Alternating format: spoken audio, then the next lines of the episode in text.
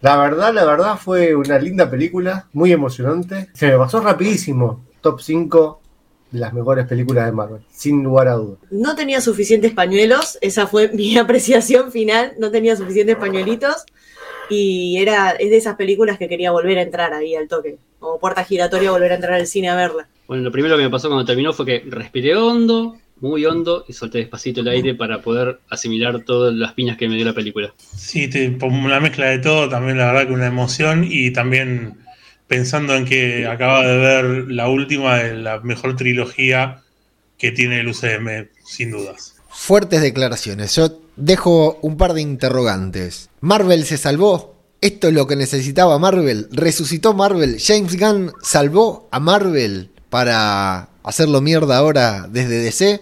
Algunas de las preguntas que responderemos en, hoy en podcast cinematográfico de Marvel.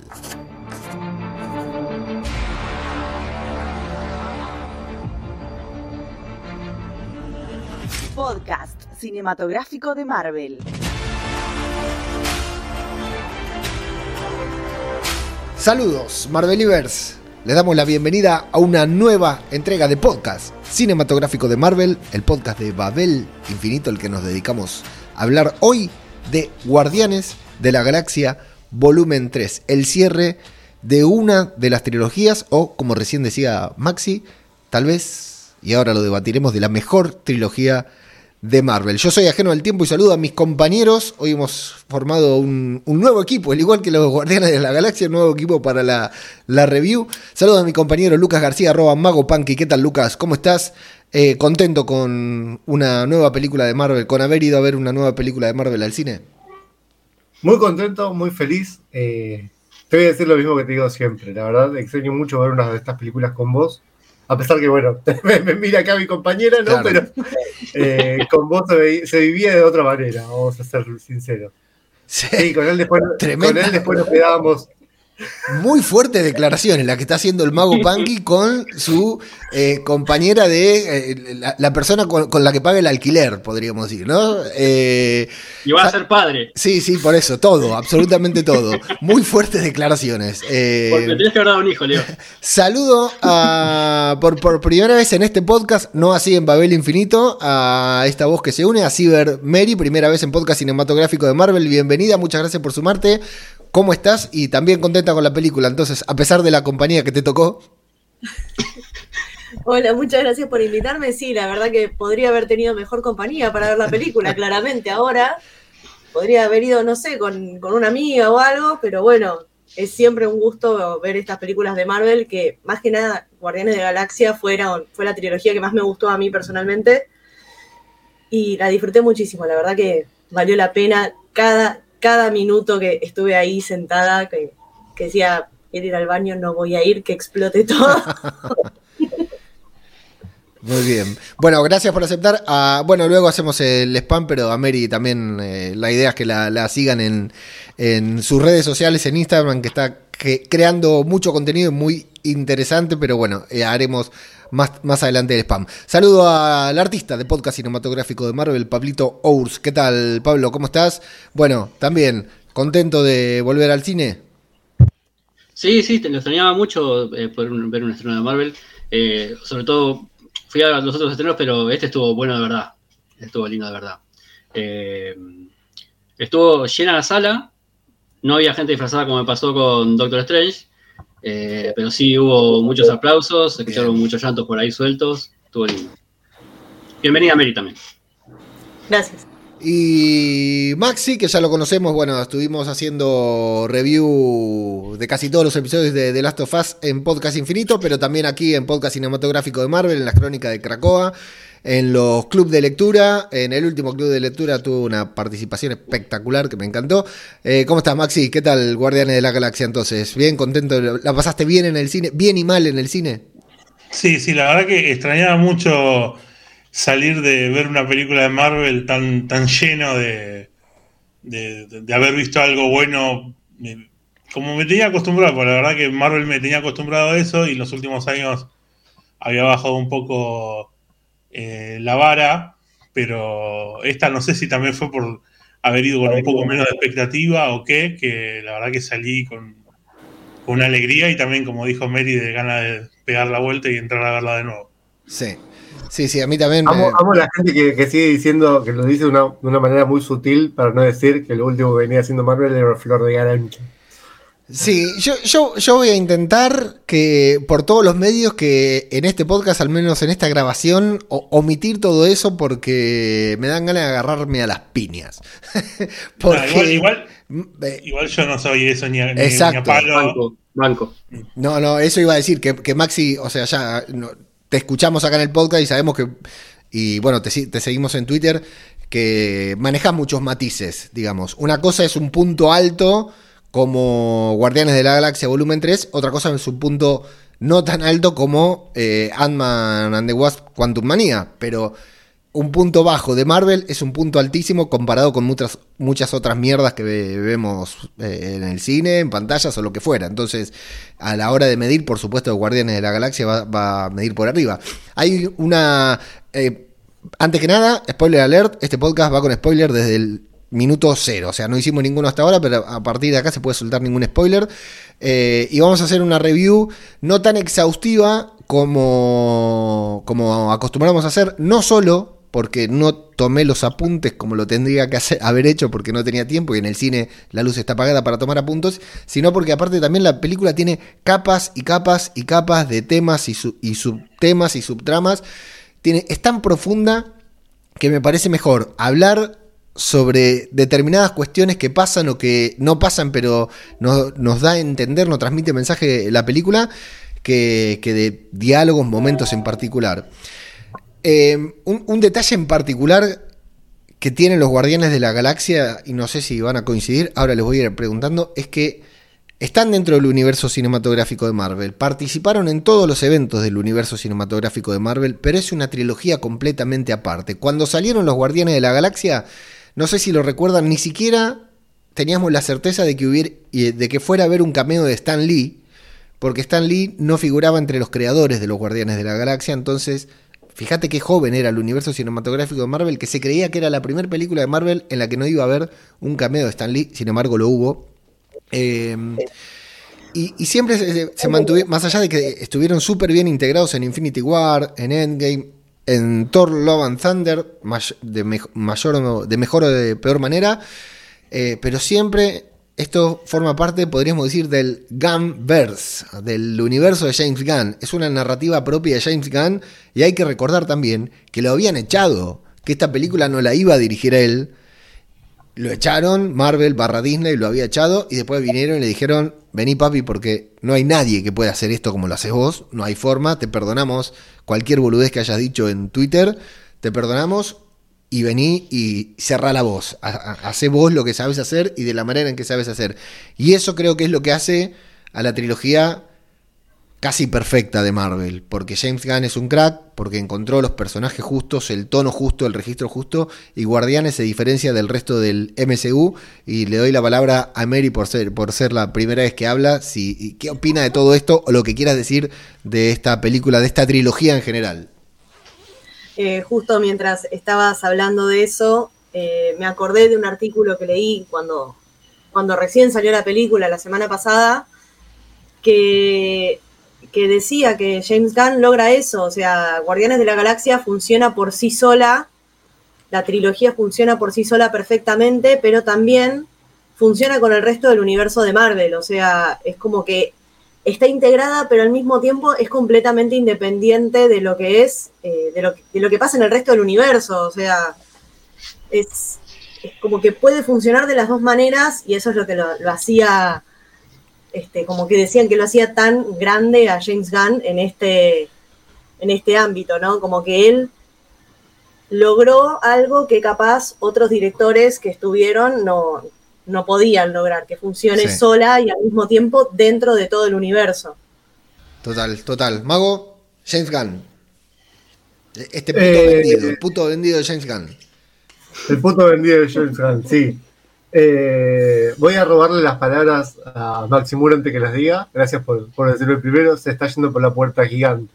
Es increíble por cómo se está yendo este tipo y lo que lo vamos a robar para que vuelva, ¿no? Porque él tranquilamente puede puede pedir lo que quiera ahora, ¿no? Porque soy Jay Hunt, hice una de las mejores películas de Marvel, ¿me querés volver a contratar? Ok, dame todo China. China es mío ahora. No sé cómo China sea mío. Puede pedir lo que quiera y Marvel se lo va a tener que dar. Sí, o sí. Pero olvídate, ¿eh? Y va a pasar eso, ¿eh? No, va no a pasar vuelve, eso. no vuelve más. No, no, no vuelve más. No vuelve más. ¿Cuántos años tiene James Hunt? ¿40? qué sé No yo. llega a 40. Sí, un poco más. Tiene el pelo ¿40 y blanco. pocos? ¿40 y pocos? Sí. No. Eh, le No, queda no. tiempo por vivir todavía. Tiene sí, hijos, sí, tiene, puede tiene- tiene hija. 10 años de futuro de, de DC. Maxi, Muerta.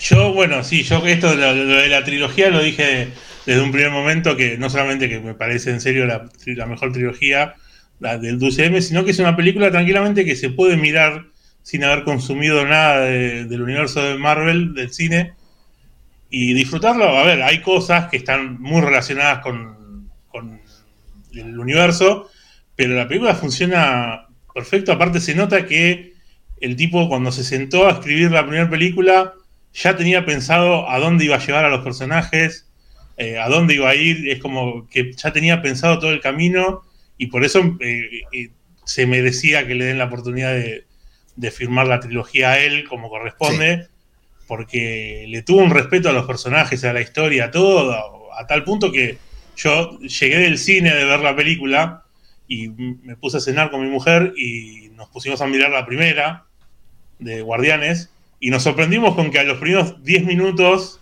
de la película por ahí había referencias que habíamos visto en, en la última película. Y Claro. vos decís, o sea, fíjate que ya, o sea, evidentemente estaba todo pensado en, en conjunto y, y la verdad que esto- ese tipo de laburo así eh, en el UCM no, no, no hay mucho.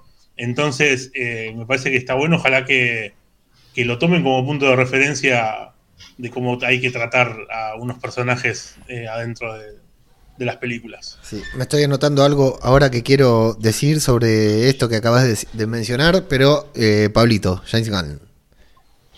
Yo la verdad que a James Gunn eh, le deseo mucha suerte porque hay varios personajes en DC que me caen muy bien, que me gustan, así que Sí. eh, ojalá que le vaya bien y que pueda levantar eh, un poco la vara, este, a pesar de que Escuadrón Suicida no me gustó mucho, fue mejor que la, primera, pero no, no- me alcanzó a llenar. Yo, por ser James me esperaba un poco más.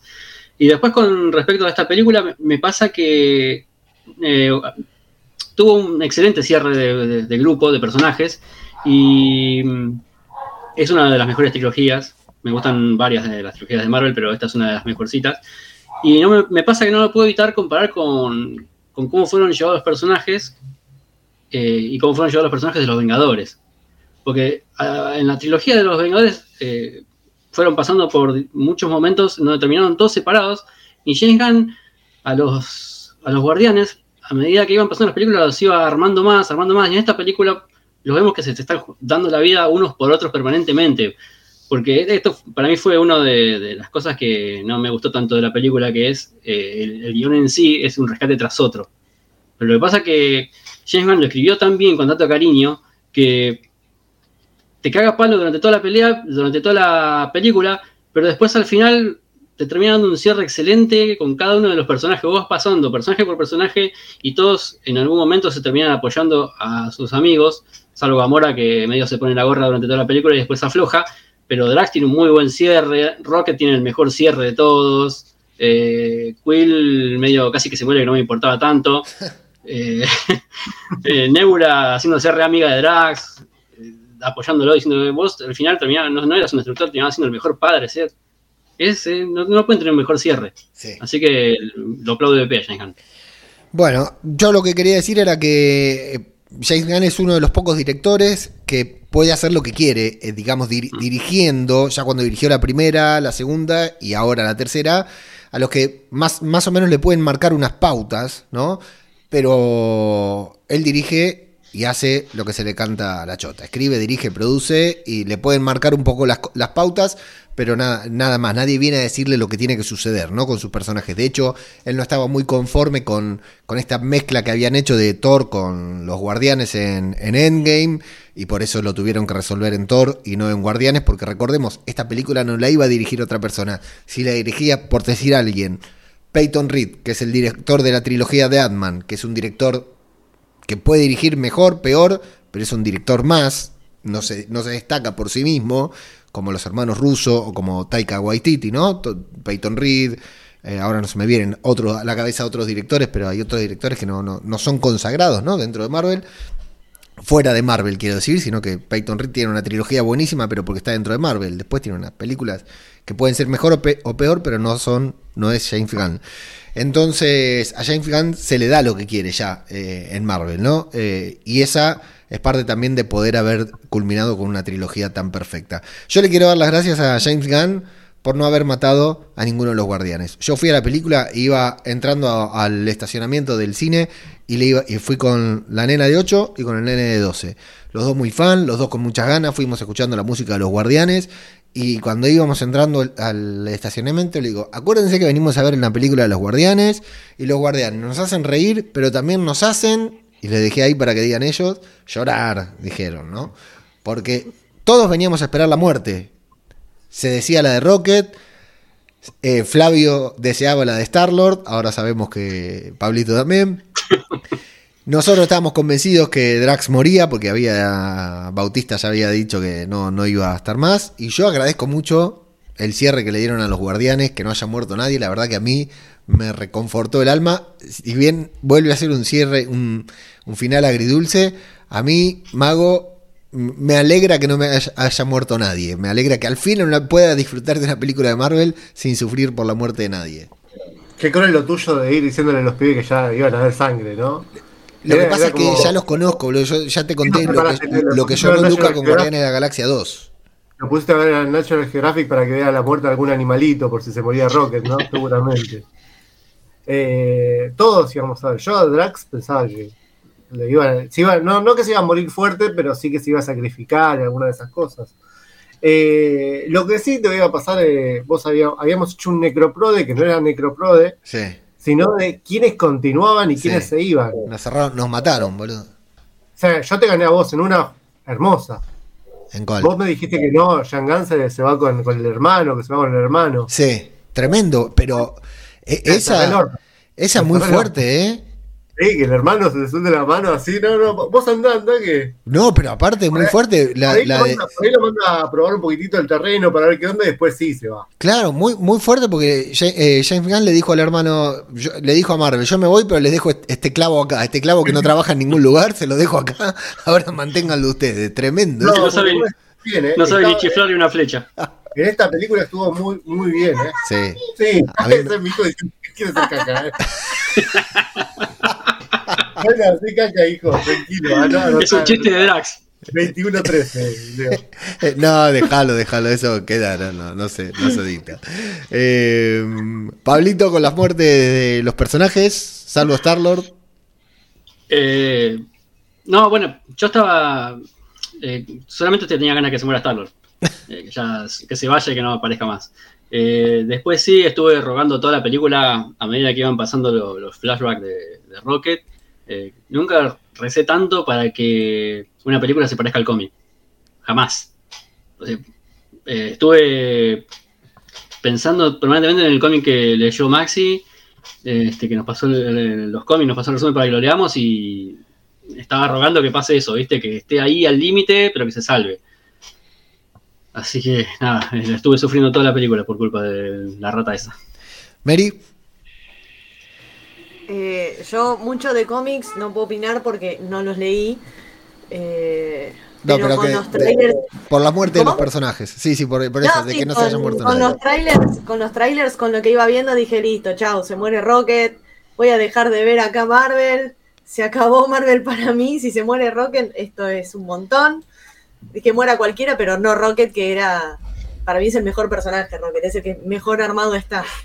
Yo había dicho que era muy difícil que se muriera Rocket porque si mataban un animal se les iba, se les iba a ver. Sí. Sí, menos, pero, sí, pero menos mal que no hubo que no hubo violencia animal en la película, ¿no? porque, claro, porque todos decían, no, esto es Disney, no va a haber. Siempre, siempre está el que dice, no, esto es Disney, no va a pasar, qué sé yo. Y terminó viendo momentos en la película en los que terminabas con la panza un poco revuelta de la violencia y la oscuridad que, que- Sí, que sí. había con los animales. Muy poco, muy poco Disney. Yo tengo miedo por Gaby, ¿eh? Gaby todavía no la fue a ver. Tengo miedo por, por Gaby, nuestra compañera, cuando la vea, no, no sé cómo advertirle. Sin hacerle spoiler, porque ella está. Claro, sí, sí. No, igual, igual estuvo leyendo en el grupo que estuvimos hablando y, y va a tomar sus recaudos para ir, va- va- por lo menos va a ir medicada, por lo menos. Ga- Gaby, yo voy a, no voy a contar una incidencia de Gaby que tiene una página web que le, indi- le- que dice, eh, una página web sobre maltrato animal en el cine, cosas así, que te indica de qué minuto a qué minuto no mirar para no ver, si, si le pegan a un perro, por ejemplo, en una película, qué minuto saltarte de esa película para no ver esa escena. Y tiene apuntado eso, entonces de esa manera va evitando... Solo, solo, si, le- solo si le pegan o si, si el no, no, animal en, sufre. en general, maltrato animal. La Chatrán está completamente del minuto cero al Claro, minuto sí, película Chatrán, No veas Chatrán. Sí, no, no, igual, igual es una recomendación para cualquier ser humano. No vean Chatrán bajo ningún punto de vista porque. Jamás, jamás la pude terminar de ver, Maxi. Jamás la No, terminé de ver. yo la he visto, la he visto un par de veces de, de chico y terminar llorando con congoja, eh, una ter- cosa terrible. La vi en el cine, Mirá, hay muchachos. tres películas que tengo así, Chatrán. Eh, osos o oso, no me acuerdo. El oso, algo sí. así. El oso, el No, oso. no Morris, no la de Morris, pero sí. Ah, no, no, no, no. Y Hachi. Bueno, después le pasa mal, sí. Vamos, a, vamos a enfocarnos en Marvel si me parece. No sé si Maxi querías agregar algo sobre las no muertes de los guardianes y ya nos metemos en la película. Fue triste y todo. Y la verdad que aparte las películas, las creo que las tres de los guardianes tuvieron sus momentos de, de llanto. Entonces no sé por qué en algún momento íbamos a pensar de que no nos iba a hacer llorar la película, porque el antecedente estaba, o sea, en la primera y en la segunda más que nada. Sí. La primera particularidad es la intro de Marvel, la clásica intro de Marvel. Si esto no es una despedida, ¿qué es una despedida? Cuando vemos la, la intro, sin fanfarria, casi en silencio, con sonido ambiente, pero con imágenes de los Guardianes de la Galaxia nada más. Esto había sucedido, si no recuerdo mal, solamente con la muerte de Stan Lee en Capitana Marvel, con la muerte de. Chadwick, eh, con, no sé, en la, en la película que continuó, que empezaba todo con, con Chadwick. En Infinity War, que no había fanfarria, sino que se escuchaba el llamado de alerta de los guardianos. Y en Endgame, que solamente se veían los personajes que no habían sido blipeados. Ya eso, Y en Endgame también está la, la, la de que es la mitad de la. Sí, la fanfarria que estaba. En la mitad de la orquesta, esa, sí, yo eso lo leí, por supuesto que no me había dado cuenta, ¿no? Yo me di cuenta en el cine. En el cine, sí, un oído músico, un oído, oído absoluto, como Charlie García. se dio, se dio cuenta en el cine, pero lo comentó seis- seis- cuatro años después en podcast. Sí. Para, para que Marvel Flix lo diga A primero. mí, a mí en lo personal me gustó mucho que empezara así. Eh, Sí. Es más, me gustaría que adapten todos esto, ¿no? Que, que no, que no Sí. muestren todo. Estaría bueno que ya, ya tienen bastante material de cada uno de los personajes como para ponerlos en el logo al comienzo. Estaría bien, pero bueno, ¿a- ¿acaso no a despedida? Sí, es despedida, pero me gusta el hecho de que no vivamos el pasado, no, no, no levantemos a los muertos. Ya está, a- soltemos un, poquitito. Aparte es un comienzo que medio como que ya te prepara como para, Sí. que, para lo que viene, como diciéndote, como pasó con las otras películas que acabas de nombrar, que eran te tocaban en algún lado, Eran eventos. eh, el gran evento, entonces ya sabes a dónde te estás metiendo. ¿Y a dónde nos Creo, estamos? creo que, Sí, que Mary, Mary. si se lo sacás, o sea, si, si haces que todas las películas a partir de ahora tengan ese, ese gesto, por decirlo de una manera, va a perder la gracia cuando quieras hacer un, como marcar un hito dentro del universo cinematográfico, ¿no? Como, como que va a perder esa cosa especial de, bueno, estamos cerrando una etapa en este Claro. momento. Sí, sí, sí. Pa- Pa- Pablito, ¿qué sentiste?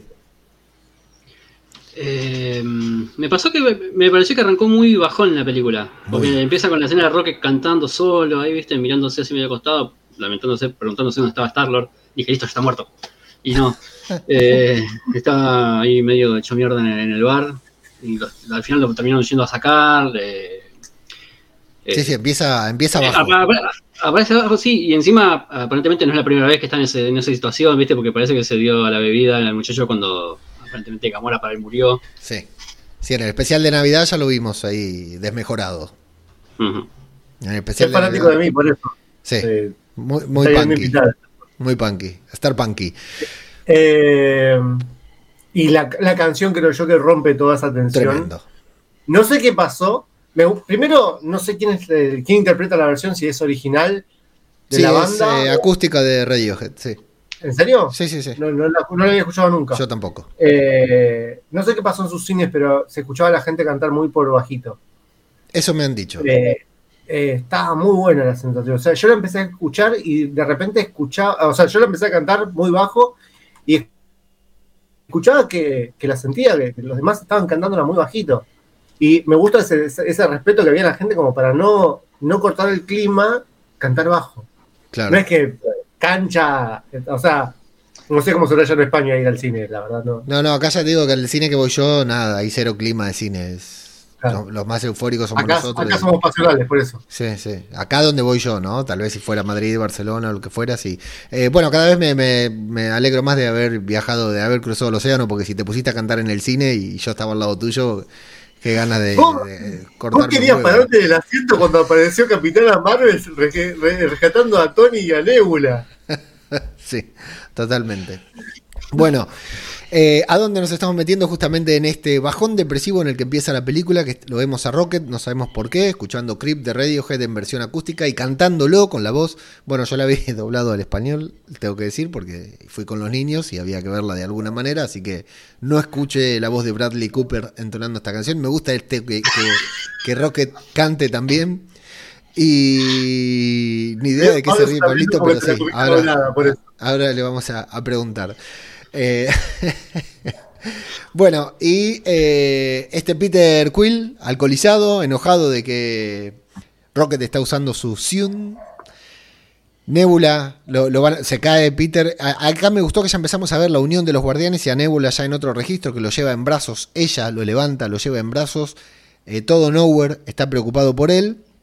Y bueno, ya así, de la nada, vamos a tener el primer enfrentamiento, la primera aparición, porque como decía Pablito, empezamos muy abajo, pero de pronto viene ahí... Pensemos que James Gunn está escribiendo el guion para la próxima película de Superman, ¿no? Y viene volando uno ahí, tipo bólido, con un temazo de Cream.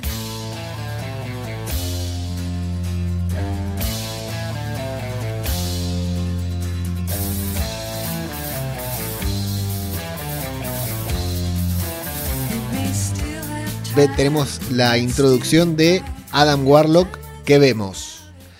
La presentación de un personaje, la introducción de un personaje, la presentación de un supuesto villano en este momento, que no lo va a hacer, ya lo sabíamos, no se spoile para nada, pero que en este momento funciona como anta- antagonista, que puede tener mayor o menor recorrido después en la película, luego lo vamos a debatir, pero qué buena introducción, porque nos dejan claro que, primero, vemos a los guardianes en acción, a cómo se, se van eh, autodefendiendo, o sea, defendiéndose entre ellos, quiero decir, ¿no?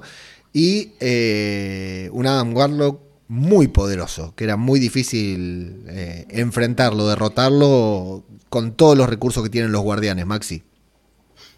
Sí, sí, totalmente. Sí, la verdad que yo me sorprendí que, o sea, tan rápido en la película ya aparecía. Pelea estuvo muy buena porque tuvo siempre esa sensación de, de che, los están cagando a piña todos. Eh, y, y hubo un par de momentos, un par de piñas que yo digo, con Drax creo que hay uno en particular que Mm. decía, pensé que Drax la, la quedaba ahí y, y la verdad que me pareció, me, me pareció muy copado. La verdad que por lo menos hasta ahí con Adam Warlock eh, eh, estaba 10 puntos. Pablito, ¿qué te pareció esta introducción de Adam Warlock y la primera escena de acción de la película? Eh, la, introducción me pareció muy buena. Eh, me pasó una, una cosa que me, dio lástima porque después. eh, bueno, te voy contando. Eh, apenas entró, sí, me, dio esa impresión que el la iba a quedar ahí en ese momento cuando le mete el rayo en el pecho. A Drax cuando le empezó a fajar también. Eh, pero después, cuando descubrí quién era el actor Adam Warlock, no me lo pude tomar nunca más en serio. Claro, sí, sí, es lo que pasa con Will Poulter, sí. Sí, sí, no, tiene una cara comiquísima. El niño meme. Y aparte, claro, lo vi en, la película de quién mierda son los Miller y me- cuando me di cuenta que era él no, no pude evitar tomarlo en serio después de eso. Igual creo que es la primera escena que tiene así, digamos, seria entre comillas, porque después es- se la pasa haciendo eh, cosas cómicas en la película, ¿no? No Sí. me acuerdo que haya tenido una, una escena El final, eh, dramática, como, dramática como la primera. el final. Solo el final, sí. Al final lo quise cagar a palo, dejarlo ahí flotando. Mary, esta introducción. Eh, pensé que se morían todos. La verdad fue como Sí, cuando la es que sí. atraviesa Nebula y fue como, no, pará, ¿qué? ¿Qué está, qué está pasando acá? Recién empieza, van, ¿cuántos? Cinco minutos de película y ya se están muriendo todos. ¿Qué, qué está haciendo, señor? Sí. Este, pero la verdad que es como que pisó muy fuerte de golpe el niño meme este, para después ser un comic relief capaz en, en el resto de la trama, ¿no? Sí. eh, ahora luego debatiremos sobre Adam Warlock porque yo, yo estoy muy a favor de la introducción que le hicieron, pero sí decir, en este momento la verdad que me, encantó el personaje, cómo entra, cómo le daba con todo, y lo que sí vemos es que está ensañado con Rocket, ¿no? Que primero es al primero que le da y le da con todo, ¿no? No llega a, a defenderse, a hacer nada. Rocket queda muy mal herido. Algunos detalles que omitimos, que están todos los guardianes ahí en Nowhere, ya vimos que tienen todos una vida feliz, que Rocket estaba probando unas botas antigravedad, que Drax no quiere bailar porque opina lo mismo que yo, que bailar es para tontos, y... eh, ay, que Pablito también. Y... eh, eh, otra, otro detalle era, ah, Kraglin, el uso de, de la flecha de John Doe, que Kraglin todavía no lo tiene dominado, ¿no? Y que igual cuando le da a Adam Warlock, Warlock no lo siente, no solo porque Kraglin lo utilice mal, sino porque Warlock es muy, muy potente. Bueno, eh, al final Nebula es la que termina no derrotarlo, pero darle ahí, y me gusta esa reflexión de Ah, Warlock. ¿Cómo? Gracias por preguntarme a mí también. Es Justo que te- ya habías opinado, diga, opine, opine, pero eh, fuiste el No primero que me opi- no interrumpió. opiné. Fuiste el primero que me Hay interrumpió. tres sí. personas acá que, que están, están testigos, no pre- Adelante. Eh, algo que no mencionaron nadie, Groot se moría. Todos pensamos que Groot se moría. Eh, ella que al lado mío gritó, no, no puede ser. Groot se moría. Y fue muy chistoso verlo con la con las patitas de. Era dedos de golpe. Y el tema del arma de Nebula, la mejora de Nebula, Tremendas. sí. eh, que decía Tony Stark por todos lados. Sí. eh, gracias a, gracias a, a lo que a lo que había aprendido Rocket, ¿no? Con Sí. Tony. eh, es muy bueno. Es muy bueno es- ese homenaje, ¿querés decirle? A Tony. Llamarlo homenaje, ya, pero era más que obvio que era por él. Sí, sí, muy, muy, muy Iron Man. Muy Iron Man, totalmente. la- los upgrade de Nebula. Bueno, eh, me gusta esa reflexión de Warlock diciendo, eso duele, como que era algo que no había experimentado, ¿no? Hasta ahora el dolor, y cuando Nebula lo ensarta, ahí, meto otra palabra para que Pablito se ría, cuando Nebula lo ensarta de atrás, eh, vemos que experimenta el dolor por primera vez. Pero bueno, Rocket queda muy mal herido, qué momento doloroso cuando no lo pueden salvar, cuando grita, qué, qué eh, desgarrador todo esto. Ahora yo les digo, era desgarrador, pero a mí que Rocket esté en riesgo de muerte a los 5 minutos de película me dio la tranquilidad de que no se iba a morir, porque si la película iba en pos de salvar a Rocket, no iban a hacer toda la película para que Rocket muriera. Yo ya descarté del necroprode que yo llevaba en mi mente el hecho de que Rocket pudiera morir. Ya en ese momento me quedé tranquilo porque dije, bueno, esto es muy fuerte, pero hay que aguantar este momento porque Rocket se va a salvar. Pensé lo mismo. Pensé lo mismo. ¿Pero no te cagaste un poquito al final? Al final de todo, no, no, ya me había quedado tranquilo porque no, no, no sé, bueno, está bien, James Gunn no las podía ju- jugar, pero yo con, con el con, con que quede tan mal herido del principio, ya me imaginé que al final no moría. Maxi, Qué suerte que tienen de, de- de poder ser tan, eh, tan pensativos, no sé cómo decirlo. Digo, en el cine, yo la verdad que no, no, no, no, hubo, no hubo caso hasta último. Y eso que en un momento, a mí lo que me pasó fue que me acordé de escenas del tráiler que todavía no habían pasado. claro. Pero, pero aún así yo decía, pero no importa, capaz que digo la escena, capaz que era un flashback, uno Claro. nunca termina de saber tampoco a dónde va a ir la película.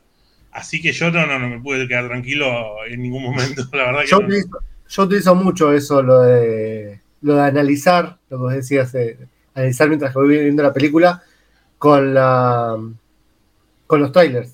¿Qué, qué escenas faltaban? Qué, ¿Cuáles faltaban? Igual acá eran 5 o 6 minutos de película, faltaba todo, el- todo el, Claro, bueno, película. Pero trataba de acordarme si es que lo veía Rocket en algún momento, además de, de- de estas escenas que se veía, y sí, me acordé que se veía. Pero también te tenés que poner a pensar que la película ahí, medio como al toque, ya empieza a recurrir a los flashbacks. Sí. Entonces, tranquilamente, capaz que las escenas que vos viste eran flashbacks podía ser. de, de lo, de él, de, de- de Rocket peleando con los guardianes, y capaz que entonces quedaba en cama y la quedaba ahí, y ¿me entendés? O sea, eso podría pasar también. Entonces, no, a mí yo por suerte cuando la película me gusta, eh, me- medio como que me meto y yo te compro, viste, medio como que te compro todo en Sí, el cine. sí. En ese momento por lo menos te compro todo. Después por ahí lo analizo, pero en ese momento yo sí estaba que me quería matar, decía, no puede ser. Claro. Nosotros cuando, cuando sale un tráiler siempre sacamos un, un especial analizando el tráiler, Leo. Sí. Vamos a decir la verdad, estos trailers la verdad no nos contaron nada de la película. No, Yo siento que que no. es distinto de todos los trailers que vimos. Nada que ver, ninguno se esperaba esta película. Ninguno. no. No, no, no, no, no, era imposible adivinar la trama. Era imposible adivinar la trama. Es cierto lo que dice Pablo, ¿eh? La película se puede resumir, la sinopsis de la película se puede resumir en tres o cuatro líneas. Van a salvar a uno, van a salvar al otro, van a salvar al otro y termina la película. Es cierto, pero tiene tanto corazón, tanto alma la película que es ahí donde nos gana, digamos. Eh, todo tiene un sentido, todo tiene un porqué y termina cerrando perfecto. Pero es cierto lo que dice Pablito, digamos, también, que tampoco es eh, lo sospechoso de siempre, ¿no? O sospechosos Claro, habituales. bueno, pero- acá en- en, eh, eh, Pero si, pero si vamos al caso, qué sé yo, los Caballeros del Zodíaco, por ejemplo, también era básicamente, eh, todo, la historia era ir a rescatar a Atena. Y cuando la rescataban a los cinco minutos la secuestraba otro y tenían que ir a rescatarla. y así se pasaban toda la historia. Y sin embargo estuvo buenísimo. O sea, eh, es verdad que es, por ahí es medio como sencillo, pero la verdad que tuvo muchas cosas. Sí, sí, no, no, funciona, funciona. Leo, bien. no, no ve anime, Maxi. No. Por eso no, No, veo- yo por también- eso no veo anime. Yo tampoco. Yo tampoco, pero. ¿sabes quién es Atena y quién es eh, Ioria? quién Bueno, es- pero, pero los Caballeros Zodíaco no, no es anime. Los Caballeros era cuando yo lo miraba cuando era chico. Igual digo, digo lo miro anime mientras tengo una remera de Shingeki de Attack on Titan. Soy un caradura, pero no. Tengo un par de cosas que he visto, pero no, normalmente, mayormente no me gusta mucho el anime, pero hay cosas que sí. Y aparte de esto, cuando yo lo miraba cuando era chico y no era anime, eran los dibujitos. Entonces, Los no, dibujitos, claro. no. Quería agregar una cosa que ya la pasamos, si no me equivoco, que es eh, la escena de Nebula eh, levantando a Upa con las dos manos a, a Peter Quill. Sí. Ya la pasamos esa escena, ¿no? Sí, sí, sí, sí, sí. Cuando, cuando está borracho. Que está buenísimo, no sé si lo vieron en las redes. El que muñeco. subieron, eh, que era un muñeco, no Sí. era algo. Terrible. Es buenísimo, aparte de un El muñeco nivel dicen de que- detalle. El nivel, de nivel de detalle. detalle muy grande, era un muñeco en serio que se parecía a, a Peter Quill en serio, que pesaba creo 35 kilos, una cosa así. Y yo cuando lo vi me puse re contento como diciendo, ¿vieron? O sea, como eh, acá otra vez Jane Gunn diciéndole a Marvel, bien que se puede usar efectos prácticos, que no todo tiene que ser un muñeco Mm. verde y después eh, después explotando a, a los de FX, haciéndolos crear a- eh, pero se- además, ese, ese muñeco sale un billete. Sale, no, sé que, no, no- no sé si sale más barato que, que contratar a alguien en FX. Pero hasta Y no- respiraba. ¿Viste que Claro, sí, respiraba? sí, hasta tenía el gesto, pero vos fíjate que aparte es loco porque es una escena que dura literalmente Sí, 15 segundos, No- creo, 20 No segundos. es que lo hizo de un lado, del lado que lo va a tomar la cámara. Hizo todo de este lado también. Claro, O sea, sí, sí, sí, pero sin embargo esa escena eh, dura 15 segundos, pero está buena, o sea, lo, lo ves real. Y ahí te das cuenta también un poco como diciendo, capaz que, si total ellos me parece que plata para ese tipo de producción creo que les alcanza. Sí, le sale dos mangos a ellos hacerlos. Claro, entonces lo podrían hacer y, y darse cuenta. También es un laburo extra, pero también eso para mí demuestra lo que es cariño a lo que estás haciendo. Sí. O sea, eso para mí es una demostración de eso. Bueno, eh, aquí no van a poder salvar a Rocket con un estos eh, Medpack, creo que le dicen, que están buenísimos, quiero una docena de esos. Eh, no lo pueden salvar queremos. porque al contrario le hacen muy mal. ¿Por qué? Porque Rocket tiene copyright. Eh, como cualquier producto así oficial, hay que llevarlo a la garantía oficial. Los únicos que lo pueden reparar son la gente de OrgoCorp, una corporación ahí galáctica que se dedica a hacer injertos. Y eh, Nebula se pone en- tiene un contacto como para llegar al lugar a donde tienen que llevar para salir a, salvar a Rocket. Y Peter, me gusta esta determinación, ¿no? De que estaba borracho él cuando le pasa eh, Adam Warlock volando por al lado y se levanta y dice, loco, voy a salvar a mi amigo de movida, ya está. pone en marcha la nave, según James Gunn se deja el casco y las botas en un cajón y listo, se va a donde tiene que ir para salvar a su amigo y comienzan los flashbacks.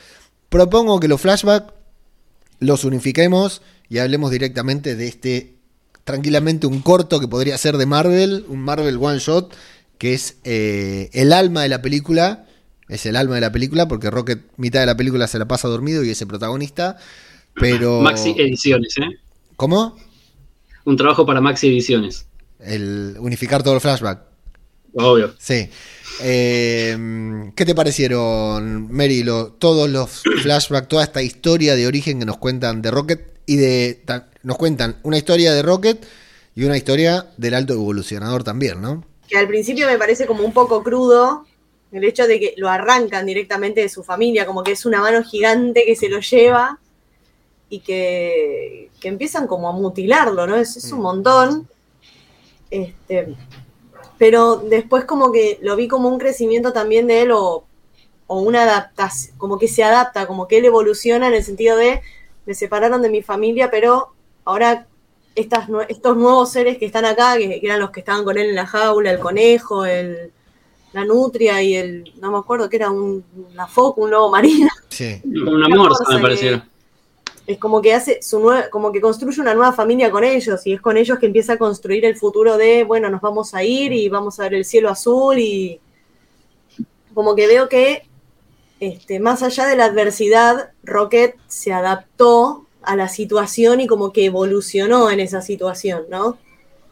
Este, pero todo el tiempo, cada vez que aparecían los flashbacks, me destrozaba. Yo, yo lloraba, o sea, lloraba a lágrimas, caían las lágrimas cada vez que, aparecía eso, pero era como demasiado, demasiado, demasiado crudo, no sé si porque, pero era muy crudo para, para ser Disney. Y, eso que no se veía nada, solo transmitía, ¿eh? No se veía, no, no se veía el desmembramiento o que, o que, le abrían para meterle algo en el cerebro, pero te transmitían todo.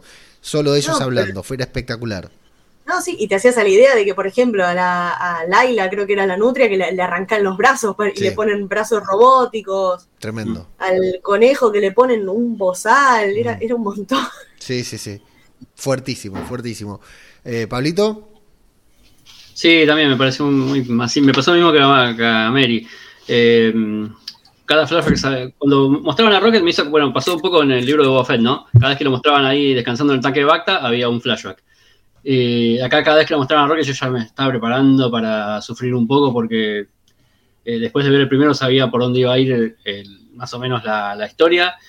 Y nada, cada vez que lo veía ahí encerrado, todo durmiendo entre la mugre, enjaulado con los otros animales, eh, todo cocido, eh, sangrándole los pedazos que le habían amputado, la tortura que había sufrido, porque encima después muestran cuando lo están haciendo los primeros injertos y no lo duermen, o sea, lo cortan, le arrancan los pedazos de ahí, o sea, esta escena no se ve eh, explícitamente, sino como que se ve las siluetas de atrás de una mampara o con una luz muy fuerte, algo así. No, recuerdo bien cómo era, pero se ve que está Rock intentando liberarse. Eh, los dos científicos estos que tienen las, plaquetas en la cabeza metiéndole agujas, metiéndole cuchillo, lo que sea.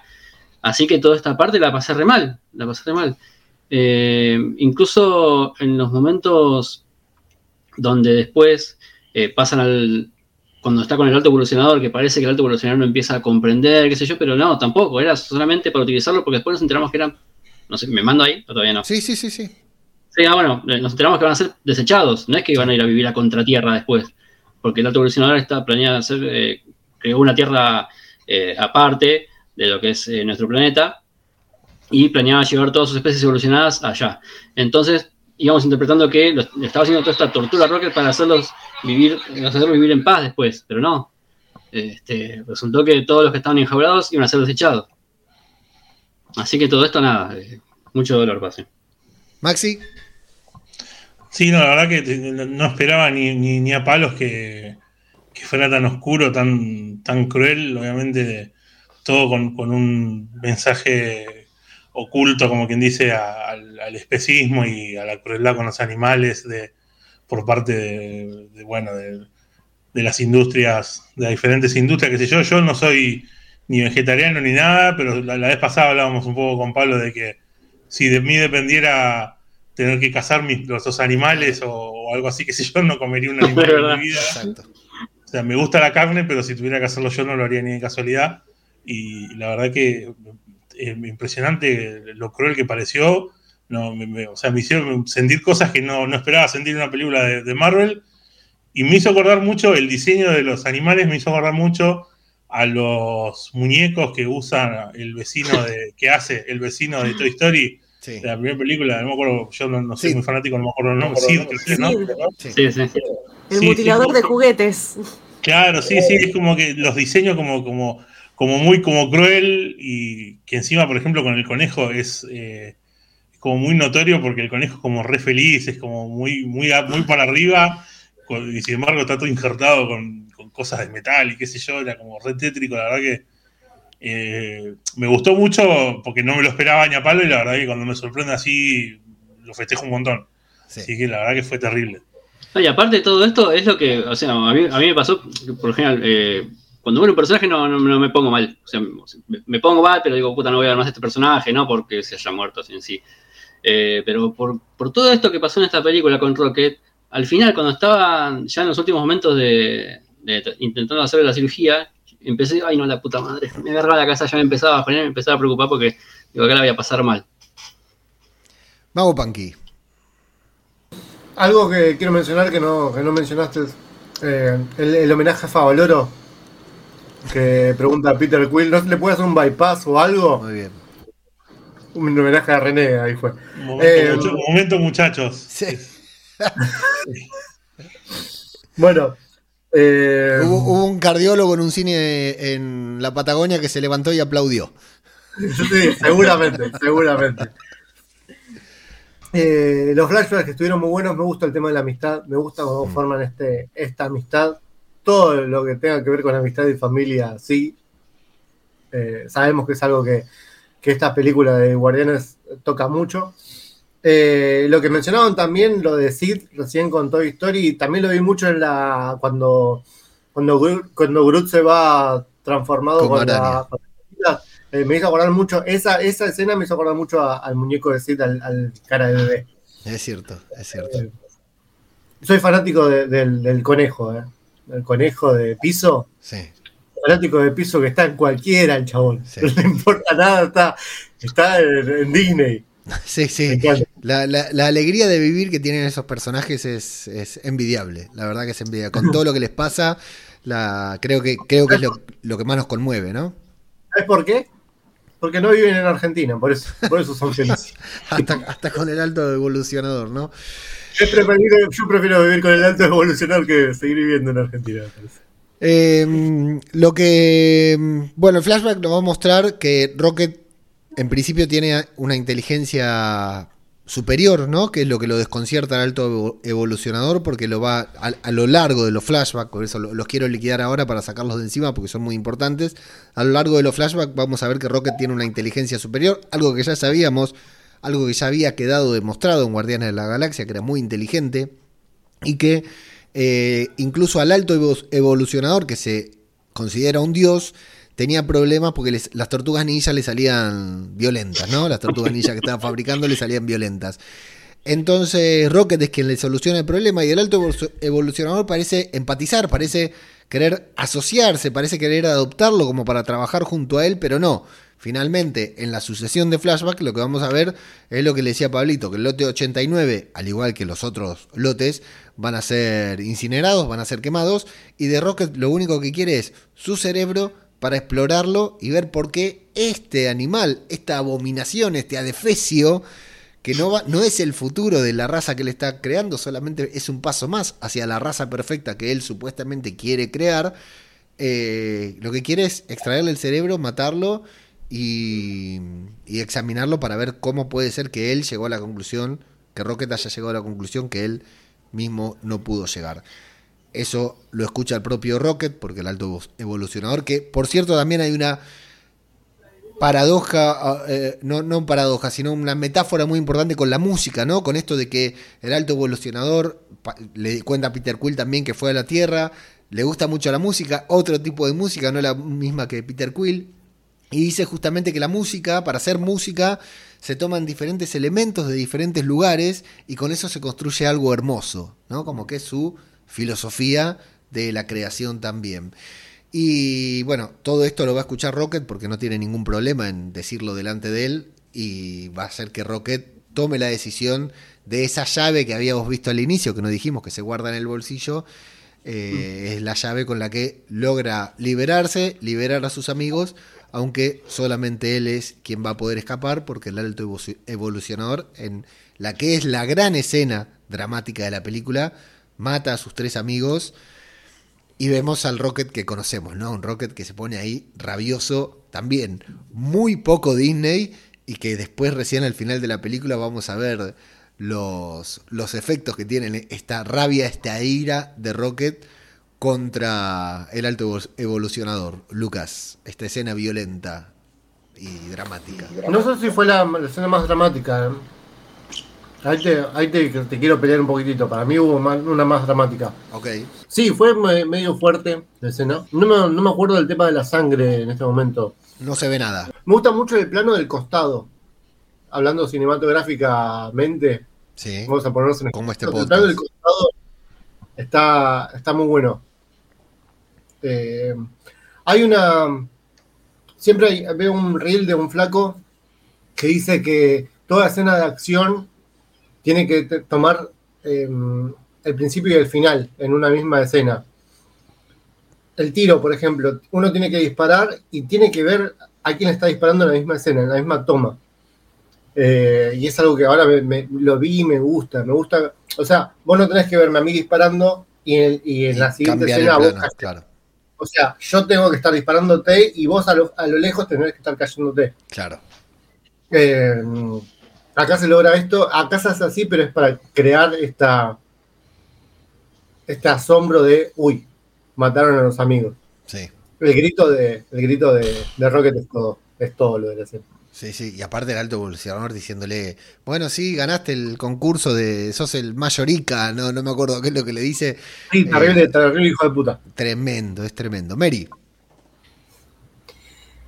Em, no, me, sorprendió mucho ahí el ver un, Rocket asustado, ¿no? De, de, las otras películas veía a Rocket como el, el badass, por decirlo de una manera, el que iba de frente a los tiros y no le importaba nada, puro sarcasmo y...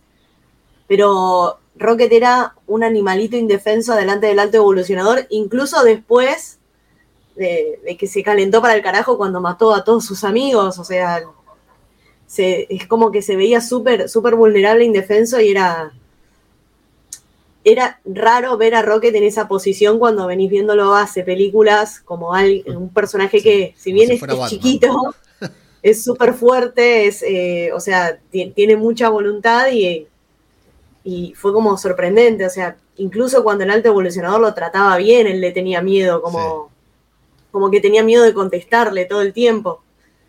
Este, pero cuando Rocket ahí se calienta y le dice, el otro le dice, sí, ganaste el concurso de llanto, sos el que, el, que más grita acá, que no sé qué. Este, el otro se calienta para el carajo, lo, deja ahí tirado y se va, como, bueno, listo, acá les robé la nave, los, maté a todos los que pude y me, fui.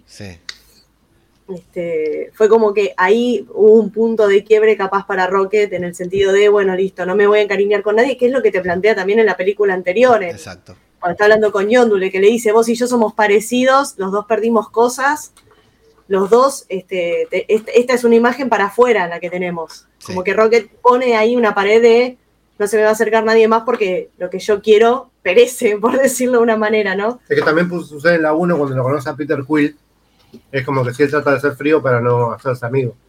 Sí, sí. Eh, Maxi. Sí, sí, no, la verdad que eh, si a algo le faltaba a Rocket para ser uno de los mejores personajes del UCM, era tener toda esta historia atrás, oscura. La verdad que es buenísimo. Cuando, mostraron. Yo de Laila sospeché que podía llegar a quedar viva por lo menos un tiempo con Rocket, qué sé yo. Cuando me di cuenta que en el trailer creo que de las pocas escenas que la habíamos visto eran la escena esa del abrazo y ya había pasado la escena del abrazo y yo dije, mm, qué sé yo, pero me mató cuando, cuando, cuando se da vuelta y ve y está el conejo. Está Sí, porque flor- ni, ni lo vimos salir de la jaula. No, no, está tirado muerto ahí. Dije, la, terrible hijo de remil, este evolucionador. Eh, y vos sabés que ahora que está, recién ahora me, me- me estaba dando cuenta que eh, toda esta historia eh, me hizo acordar una película, eh, que no sé si la conocen, que se llama La Isla, de, creo que es de Iwan McGregor, la que está de Scarlett Johansson, sí. Bravo. Me- me hizo acordar esa película, si no la conocen, mírenla, que es muy buena película. No me acuerdo quién es el director, que también es supuestamente un paraíso donde la gente vive y va a irse a vivir a otro lugar más lindo y lo llaman por sorteo, qué sé yo, y resulta que, si quieren les, les un poquito, y resulta que son todos clones que paga gente de plata. Contaste así el spoiler en versión Sí, sí. Contaste la película. Te chupó tres huevos y dijiste, Sí, bueno, sí, porque, sí, porque si no, no se entendía a qué iba a la referencia, porque me había hecho acordar. Bueno, eran, son, terminan siendo todos medio como clones y qué sé yo, y en realidad cuando los llaman son para matarlos y robarle los, los órganos porque su- sus dueños los venían a, a, a- a- a pedirle lo- los Bueno. cosas. Así que por, Y hasta aquí, No, la, amigo. la re- hasta aquí la review de la isla. no, no la vean porque ya se las conté, pero bueno. Bueno, pero está, está Scarlett Johansson, así que vale la pena verla. O sea, Exactamente. Y también La está película- Iwan McGregor. La película de la que Scarlett Johansson propuso hacer topless y le dijeron que no. Dato. No, no tenía el dato ese. Sí, sí. Bueno, listo, ya está. Ya, ya spoileé la película, así que podemos seguir. Pablito. Nada, me amargó este pibe. Y vos también, porque me contó la película y ahora me dijiste que no, soy- no hizo tople. Ya está, ¿para qué la voy a ver? Nada, bueno, ahora que, que habló Mary me hizo acordar. Ahora que la comparó con. eh, ¿Con qué habías comparado a Mary a Rocket? Eh, sí me olvidé, se me fue. No, que se me vino la idea, pero me olvidé lo que había dicho. No, con, con Yondu, él en, en la segunda le dice a Yondu como que son parecidos. No, pero antes, con respecto a que lo veías débil a, a Rocket. Que lo veías como súper eh, badass y, y fuerte, Eso, de golpe bueno. era todo badass y de golpe lo ves vulnerable. Bueno, en ese momento, ahora que lo dijo Mary, eh, lo había visto débil así en ese momento y, y dije, puta, ¿dónde lo vi esto antes? Y me pasó cuando, lo, cuando leí Arma X de Wolverine. Ves a Wolverine así, eh, uno de los mutantes que más va al frente, que más se la aguanta, y después lo ves en Arma X, que lo meten de acá para allá, lo tienen paseando por todo el laboratorio, torturándolo, y dije, claro, ahora que lo dijo ella me hizo acordar a cuando leí Arma X. Sí, la vulnerabilidad de Rocket es una de las de las cosas más impactantes, además que lo vamos viendo crecer, ¿no? En el a lo largo de todos estos flashbacks que transcurren en diferentes momentos de la película, siempre que vamos a ver el estado de salud de, de Rocket y es, como decimos, el alma de la película, es lo porque después es eh, eso es lo que decía Pablito de que van de un rescate al otro. En este caso se trata de una intrusión que tienen que hacer, eh, al contrario que la primera- perdón, perdón que te interrumpa, Leo. no me digas que no te pregunté, te pregunté primero, porque te mato. Sí, sí, me preguntaste, me preguntaste, pero quería agregar algo más Sí, de agrega. todo esto. Eh, la habilidad que tiene para manejar la, la nave sin haber manejado nunca una nave. Esto es algo que siempre lo mencionamos de el aprender a Pero hacer algo. Con Rocket está justificado. Le, resolvió el problema al alto evolucionador. Es súper inteligente. Sí, sí, no, tiene una mente totalmente superior. Capacidad de adaptarse a las cosas, o sea, Sí. como que él aprende en el momento todo. Sí, a ver, él sabe lo teórico, pero en la práctica por ahí, o sea. Y pero no importa, ya la Es tiene tan Neo, clara que Ya se no Fu, necesita. muéstrame. Listo. En el universo de Marvel, vamos a dejar una pregunta a, a los que están escuchando esto, porque no lo vamos a bullear nosotros ahora, quedamos como el orto. ¿Qué, qué, en qué lugar ocupa la mente de Rocket? Sí. Creo que todo- cada, cada mente tiene un, Mm. tiene un. Está, está ahí con Yuri, con Tony Ah, Stark, Williams, sí. A mí, si me permiten, voy a, a sacarme las ganas de decir algo que es algo de lo que siempre me quejé. Se tiró el centro. Es con que a mí siempre me dio muchísima bronca que en Endgame eh, el encargado de inventar el viaje, el viaje en el tiempo haya sido solamente Tony Stark, encima que lo hizo en, en- en la casita de la playa tomando una tomando una un, viste un ¿cómo se llama? La, la- una limonada. Una- sí, no, se, toma- no, se estaba tomando un Fernandito ahí en la plaza y dijo, a ver, uh, mira, de golpe descubrí el, eh, el viaje en el tiempo y, no aprovecharon, qué sé yo, por ejemplo, a Rocket, que estaba ahí en la Tierra, que podía haber sido parte, por ejemplo, cuando están ensamblando el, guante que hace Tony, que está con Hulk, qué sé yo, capaz que podía, era algo que podrían haberlo hecho todos juntos y, no sé, a mí eso siempre fue algo que me molestó siempre. Sí. Que es como que lo descubrió como así, medio como de la nada, algo como si fuera re común, que es viajar en el tiempo. O sea, es como que siempre me molestó eso. Y bueno, y tenía muchas ah. ganas de decirlo en, un podcast. De a mí también me, molestó que no lo haya descubierto con Bruce. Siendo que con Bruce compartieron tantas cosas, tantos descubrimientos, tantas investigaciones, y Bruce haya estado. Claro, haber aprovechado y haber juntado a, qué sé yo, poner a Yuri también, que no sé si está viva, yo no me acuerdo. estaba blipeado. Bueno, pero lo hubiesen hecho que no lo hubiesen blipeado y que estaba, o capaz que hubiese estado viva eh, hubiese estado vivo, por ejemplo, eh, Han Ping, que también es alguien que está muy relacionado con el viaje en el tiempo, y capaz que hubiesen hecho que en esa situación se amigara con, Tony Stark y trabajen juntos y así lo logren, porque si no, la, escena es literalmente el chabón sentado comiéndose una papita como ahora el, mago, y de golpe hizo, uh, descubrí el viaje en el tiempo, qué loco. Ni siquiera, estaba levando los platos.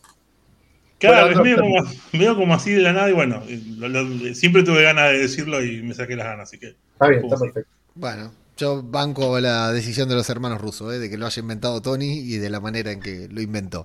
Eh, pero no nos vamos a poner... Él lo inventó, él lo descubrió.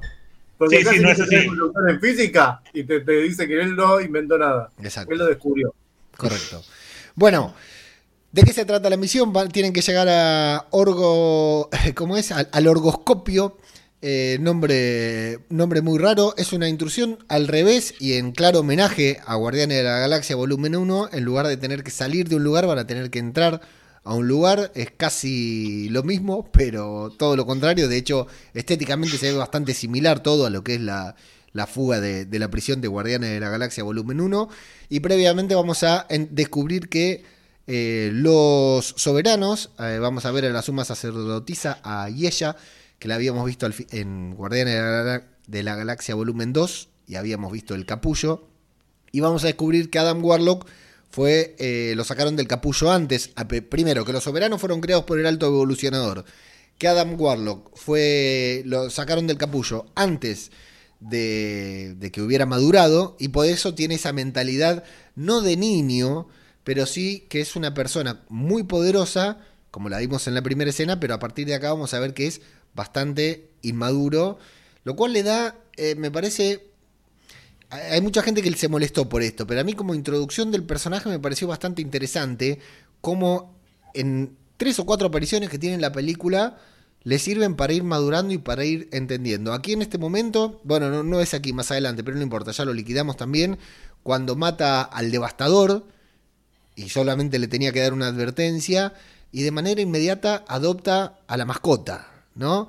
O sea, de manera muy orgánica nos muestran que es tonto, entre comillas, pero es súper empático. O sea, no, no, maneja la ironía, no entiende la ironía todavía, pero eh, adopta la mascota. Luego que se preocupa por su madre, luego que se queda desconcertado de que sus propios adversarios, sus propios rivales, le salven la vida. En tres o cuatro apariciones nos van mostrando una evolución de Adam Warlock para que pase a ser el, implacable y el destructor de, que, nos muestran al principio de la película a eh, este Adam Warlock que al final termina salvando a, a Star-Lord, Maxi.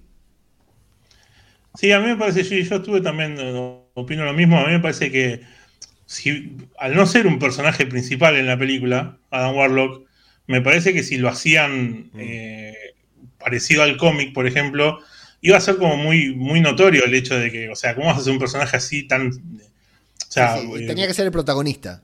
Claro, como no, podés. Entonces, me parece que fue una buena, eh, una buena vuelta que le encontraron. Lo, hacemos como, como quien dice que le faltaban cinco minutos más en el horno, literalmente. Y, eso sí, eso, y esa última evolución que le faltaba para hacer por ahí un personaje más entero, que lo hicieran en la película, y ya me como que queda en un punto eh, perfecto para poder participar en un grupo o ser más principal en una historia eh, a partir del final de la película y ya está. Y, lo usaron y, pero tampoco le dieron el papel y está, me parece que lo manejaron bien, obviamente. No, no, no es el del cómic, por supuesto, pero me parece que está perfecto. De todas maneras, una invitación a toda la audiencia a escuchar el podcast que está publicado anterior a este, al Podclub, al Club de Lectura, en el que hablaron bastante de Adam Warlock. Y si bien el origen y el personaje es el mismo, pero nada que ver, porque como lo cuentan bien en el Podclub, o sea, no nos vamos a meter más en esto, está relacionado con el guantelete del infinito, o sea, con toda esta saga, eh, tiene esta, mantuvieron esta esencia de su curiosidad por la naturaleza humana, ¿no? Su curiosidad por entender, eh, por razonar, por entender las sensaciones, los sentimientos que él no logra entender justamente porque en la película lo sacaron de un capullo antes. ¿Qué te pareció a vos toda esta presentación, todo el pequeño arco que tuvo eh, Adam Warlock? Mary. Em, sí, al, comienzo lo veía como muy, muy tontito, como que le faltaban unos cuantos caramelitos en el tarro. Este, pero es verdad, era súper empático en el sentido de que la mascota del que lo fríe completamente, la, coge al, toque, de inmediato. Este, y, empático no solo con, ese, bicho, sino con su madre o incluso con, este, con los mismos guardianes, cuando Gamora le perdona la vida y, lo deja, como que se vaya a buscar a su madre o cuando le salva la vida a Star-Lord, o cuando aprende incluso de Groot, que Groot lo salva, lo deja ahí y le dice, pero ¿por qué me salvó? Y dice, todos merecen una segunda oportunidad. Sí. Este, como que él, como que ves una cierta madurez o un pequeño cambio ahí de él, en el sentido de, este, de, esa misma empatía para, para crecimiento personal. No, no sé cómo explicarlo. Tal cual, tal cual. Tal como lo explicaste. Pablito. A mí me pareció bien como lo hicieron a Warlock, porque eh, cuando leímos para, para, grabarlo otra vez, eh, a ese Warlock de los cómics eh, también tenía una prematurez, digamos, ¿no? No estaba al 100% mentalmente. Este, entonces, lo que le hacía era no poder razonar determinadas cuestiones ligadas a los sentimientos. Entonces, por ese lado le costaba. En cambio, a este no, a este le, lo hicieron mucho más simple y lo único lo hicieron, digamos, un poco más tirando adolescente, qué sé yo cómo decirlo. Eh, pero si para mí lo hicieron mucho mejor en la película porque el Warlock de los cómics es demasiado solemne. Y para poner un, personaje de ese estilo, ahí ya tenés miles de, dentro de Marvel. Así que está bien que lo hayan puesto así como está Warlock. No, no, me molestó para nada. En absoluto. Aparte, es, como dice Visión cuando discute con Ultron eh, en Coso, en, en Avengers 2, eh, apenas nací ayer. Ya está, ¿qué quieres? Claro. Es un pibe. Exacto. Es un pibe. Mago, Adam Warlock. Bueno, Adam Warlock es lo más flojo de la película, pero está bien. Um... está masticando. Con ASMR, incluido. Es que aparte le, sabía que le tocaba a él, porque era el único que faltaba y se metió el bocado en la boca. No, no pensé que me vas a pasar por alto como lo hace siempre. Eh, está bien. Cuando entró, yo dije, ya está, es el Adam Warlock pulenta. Mm. Pero después entendimos por qué contrataron a un actor que es más conocido por un meme que por su filmografía, ¿no? Eh, está bien eh, el hecho de que hayan contratado para que sea un pelotudo. No, pero nos quedan 10, 15 años de Adam Warlock, tranquilos. ¿eh? Sí, a ver, justamente creo yo que va a crecer el pibito, porque como todos dijeron, es un nene todavía. No es un nene, ya es grande. No me preguntes cuántos años tiene, pero ya Hablando del personaje, ¿eh? Del personaje. Ok, ok, ok. Eh, y la verdad, viste vos me dijiste lo de que está bien mamón. Sí. Eh, pensé que iban a usar mucho más el tema ese, el del físico para, mostrarlo y no. No, casi no se nota. Sí. Quería ver un poco más de físico de él. Sí, no, casi, casi no se nota. Buen comentario, muy. Aparte, no, aparte que si por ahí, si me dijeras que por ahí el villano no, no, no fue muy bueno, entonces es como que decís, bueno, el villano no fue bueno, podrían haberlo usado más y mejor a Warlock, qué sé yo, pero la verdad que el villano, todavía no llegamos a hablar, ya vamos a hablar, pero el villano es espectacular, entonces ni siquiera hubo necesidad, entonces el lugar que tuvo estuvo perfecto para mí. O sea, es un poco también lo que viene haciendo Marvel, que es, te presento personajes porque tengo por todos lados, Claro. pero te, te los muestro como para que los conozcas, pero el desarrollo lo vas a tener en, en otro, en otro lado, no acá. Correcto. Bueno, eh, y acá decíamos, comenzamos con las, la, la serie de, de rescates, de viajes de un lugar al otro, mientras Rocket va agonizando, que tiene dos días. Esto es lo que le da vértigo, ritmo a la película, ¿no? Que nos transmite esto de que ya Rocket se está por morir, que lo tienen que resolver de manera inmediata. Van a ir al orgoscopio a buscar el código de Rocket, lo van a conseguir, pero ese código que van a conseguir le va a faltar la clave, la contraseña, el password, que la tiene uno en un implante en el cerebro que está con el alto evo- evolucionador. Datos, detalles de todo esto, bueno, el contacto de Nebula era Gamora, Nebula siempre había estado en contacto con Gamora, no se lo había dicho a Peter Quill, eso da lugar, bueno, a que Peter se desestabilice un poco. Y también algo muy lindo que está muy bien desarrollado en la película, como Peter Quill, una vez más, vuelve a conquistar a Gamora. ¿no? Como que le si la película tenía media hora más, por ahí eh, la llegaba a ganar, pero muy de a poquito. Gamora al principio es muy reticente, le dice conmigo nada. Después cuando están ahí en el espacio, en esa escena tan divertida en la que Mantis va rebotando de un lado para el otro. O sea, tiene tantos chistes, tantas escenas, tantas las cosas que es imposible de ir describiendo, pero que me, me encantó que Mantis siempre cae mal. No le bailó. ¿Cómo? no le bailó, le faltó bailarle a Gamora. Le faltó bailar, es cierto, ¿no? El, el baile para, No para conquistarlo. no usó su principal arma de seducción. Claro.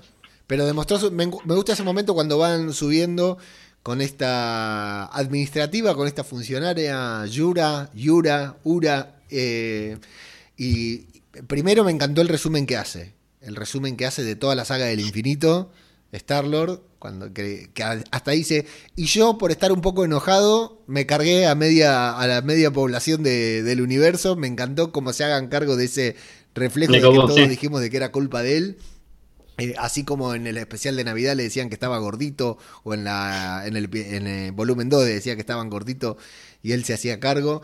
Eh, eh, bueno, y cuando utiliza sus encantos para terminar de convencerla de que le dé acceso para desactivar los, trajes y todo esto, eh, ya Gamora ya lo empieza a mirar con otra cara ahí, como diciendo: Ojo, eh, ojo, que este, el chamullo que dice que tiene, porque Gamora entra en modo. eh, eh, como se dicen, devastadora de inmediato, ¿no? Bueno, mención especial a Stallone que vuelve a prestarse ahí para aparecer cinco minutos en una película de los Guardianes de la Galaxia y toda esta intrusión con el chi Ha el lo de- mismo, que, lo mismo que los demás, ¿no? Cobró más incluso. Sí, yo no lo dude, claro. Aparte ahora Cinco minutos de salón. tremendo. ¿En una película? Sí, sí, sí. Te sale todo lo que te salió Will Poulter, el, el de Seguramente. Sí, sí.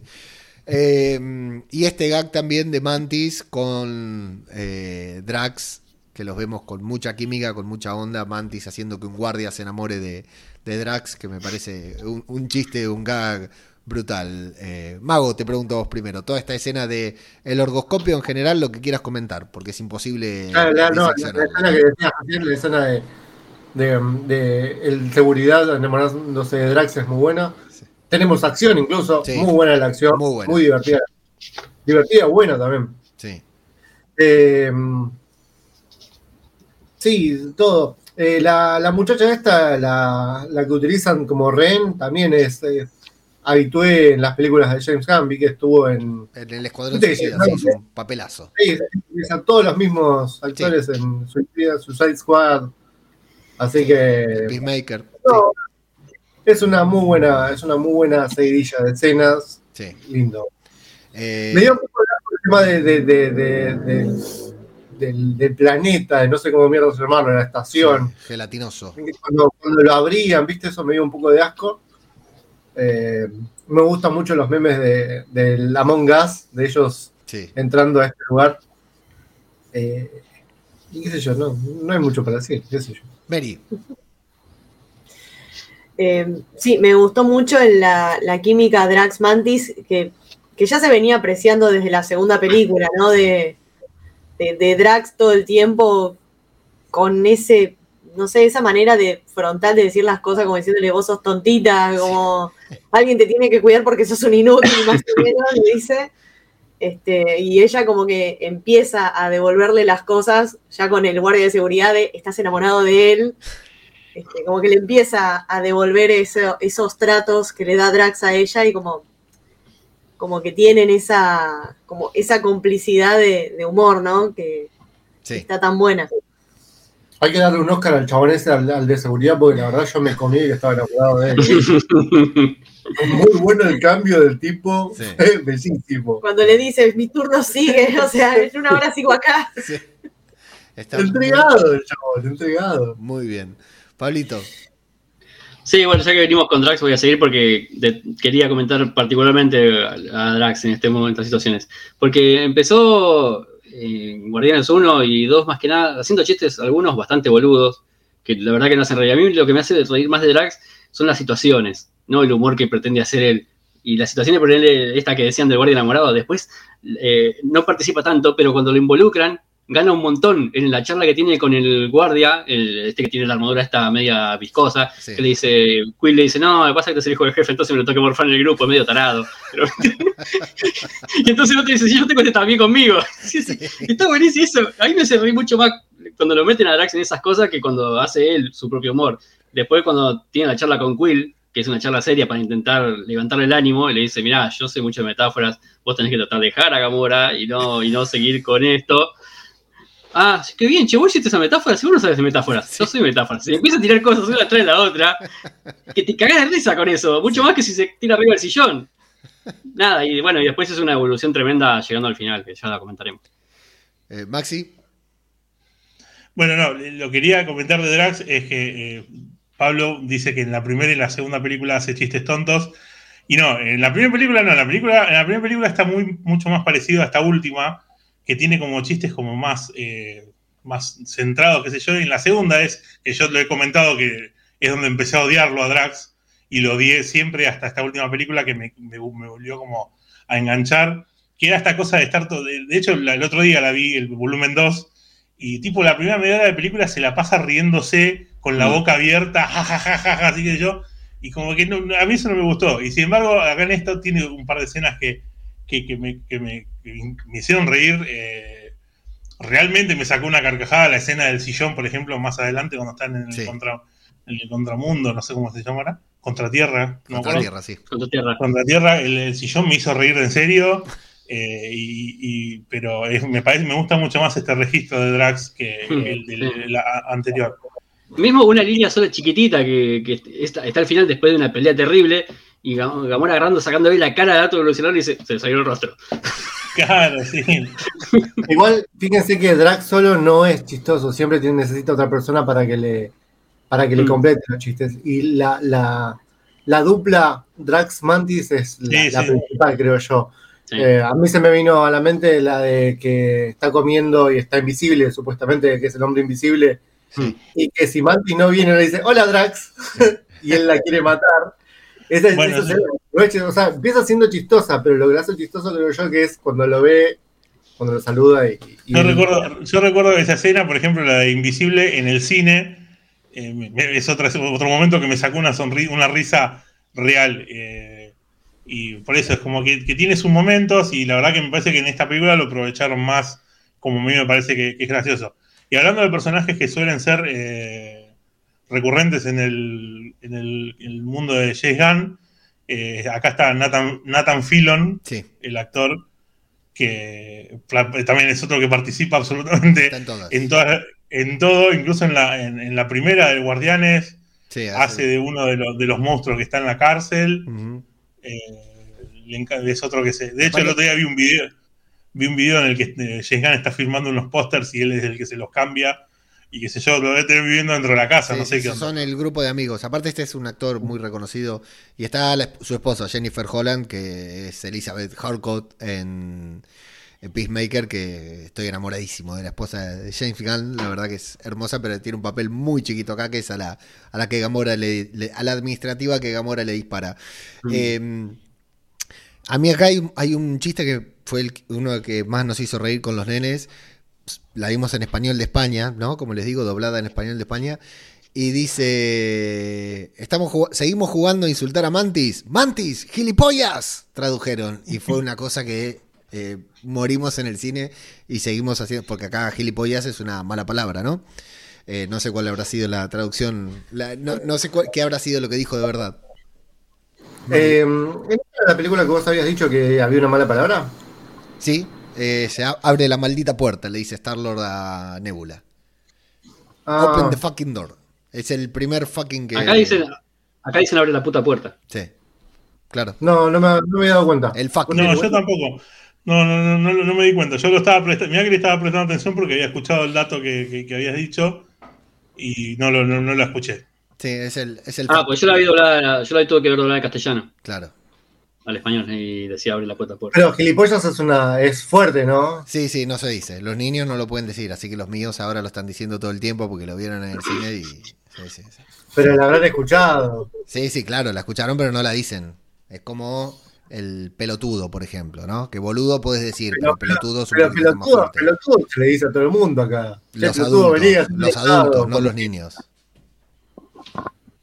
Tommy me dice pelotudo de ese en No. Por algo será. igual no quiere decir que esté bien, pero bueno. a ver, bien no está, pero puede tener razón. Insulto en otro idioma no es insulto. Es eh, palabra que sabes en otro idioma. Claro. Los pibes aprendiendo gilipollas. Sí, sí, sí. Es otro idioma. Acá no es otro idioma, claro. Ahora estamos con pasmón. Ese parece que es una, un insulto gallego. Eh, no sé si es un insulto puntualmente, pero ahora la nena viene y me dice, pasmón. Eh, que es algo así como buchón o algo por el estilo. Bueno, eh, salimos de aquí. Eh, la conclusión cuál es? Que tienen que ir, hay un código, tiene contraseña, tienen que ir a ver al alto evolucionador y Gamora, que conoce, que habla del alto evolucionador, nos va a contar de muchas especies que creó el alto evolucionador y va a decir que es muy peligroso. muchas especies comiqueras que no aparecen acá, pero que creó el alto evolucionador. Y, eh, pero Nebula le va a decir, mami, cerrá el pico porque nos vamos que yo tengo que salvar a mi amigo, mostrando también de manera casi imperceptible un arco eh, en la evolución del personaje, una evolución en el arco del personaje que es increíble, el de Nebula que termina siendo imprescindible en todo el MCU, pero lo vamos a hablar más adelante. Y nos vamos a la Contratierra, un lugar muy parecido al planeta Tierra, pero con animales con forma humana, humanos con forma de animales, muy pacíficos, pero que eh, se cagan a trompadas, trafican merca en el callejón y hacen toda la misma mierda que los demás. Bueno, todo, la misma mierda que, en la Tierra. Todos momentos muy divertidos adentro de la casa con esta familia que además, si yo no interpreté mal, tiene rasgos o ascendencia oriental, además de que son animales, yo los vi, los vi con, modismos eh, orientales. por qué? ¿Por qué? Son murciélagos. Ok. ¿Qué pasó con, ¿qué pasó con los murciélagos? Se comieron un murciélago en. sí, puede ser por eso. Claro, bueno, puede, puede ser. por eso. el coronavirus, murciélago oriental. ¿Vos decís que, ¿vos decís que en la contratierra hay coronavirus porque los murciélagos se comieron un, a un chino? No, seguramente hay, hay coronavirus porque, porque seguramente hay un humano por ahí hizo caca. Bueno, Millones de gags, el coche, manejar, tener que conducir, etcétera, eh, se dividen los guardianes en dos equipos. Eh, bueno, en realidad quedan divididos en tres o más. Drax y Mantis tienen que quedar a cargo de la nave, pero no se van a quedar, se van a subir una moto y se van a ir a la nave del, del alto evolucionador. Peter Quill, eh, Groot y Nebula van a ir a la nave directamente, son los encargados de quedarse. Nebula se va a tener que quedar afuera porque no tiene armas. Y vamos a ver a Groot que se guarda un par de armas adentro suyo, logran entrar. Y Gamora se queda en la nave esperando. Maxi.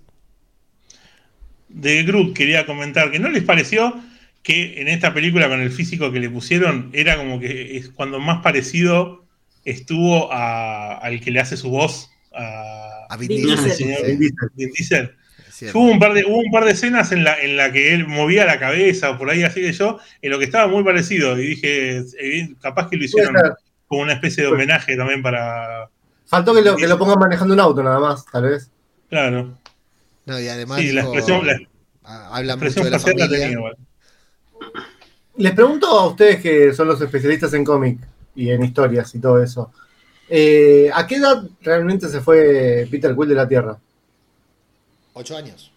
Ah, en el cómic. En el cómic. Y es los cagué, ¿no? Es un compromiso. Sí, edad no, la precisa no, pero era chico. Cuando era chico, bien, me gustó la. Ah. Aprobado Pablo, perfecto. Maxi, a la. No, sa- ¿saben por qué? Porque No, no se me acuerdo la precisa. llegamos, llegamos después de ver el cine, el día siguiente me bajé el juego de los, de los Guardianes para PlayStation. eh, porque tenía manija, quería ver qué onda. Y nos recopó el juego. Y en un momento dicen de que a Peter se, lo llevó- se fue a los 13 años de Mm. la Tierra. Y acá dice que es a los 8.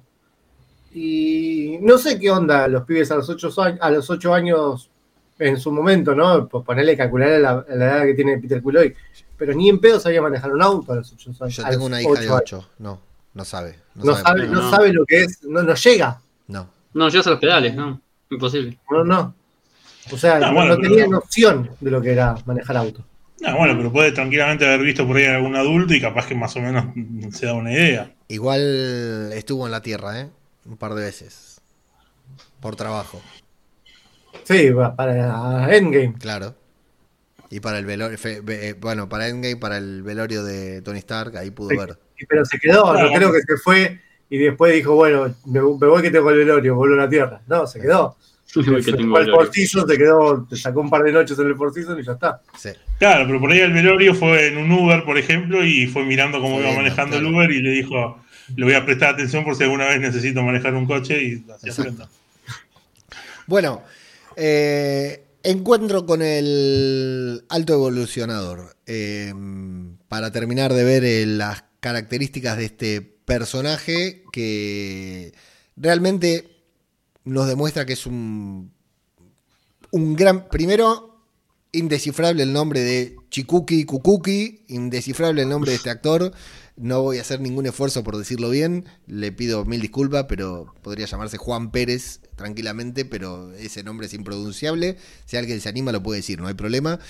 Y mm, bueno, una muy buena escena de acción, pero qué personaje que transmite maldad, que transmite, ya lo había, eh, tanto en los flashbacks como en esta charla que tiene con, con Star-Lord, ¿no? Y con Groot, bueno, eh, transmite absolutamente todo, se convierte de manera inmediata en un villano muy bueno de Marvel, Mary.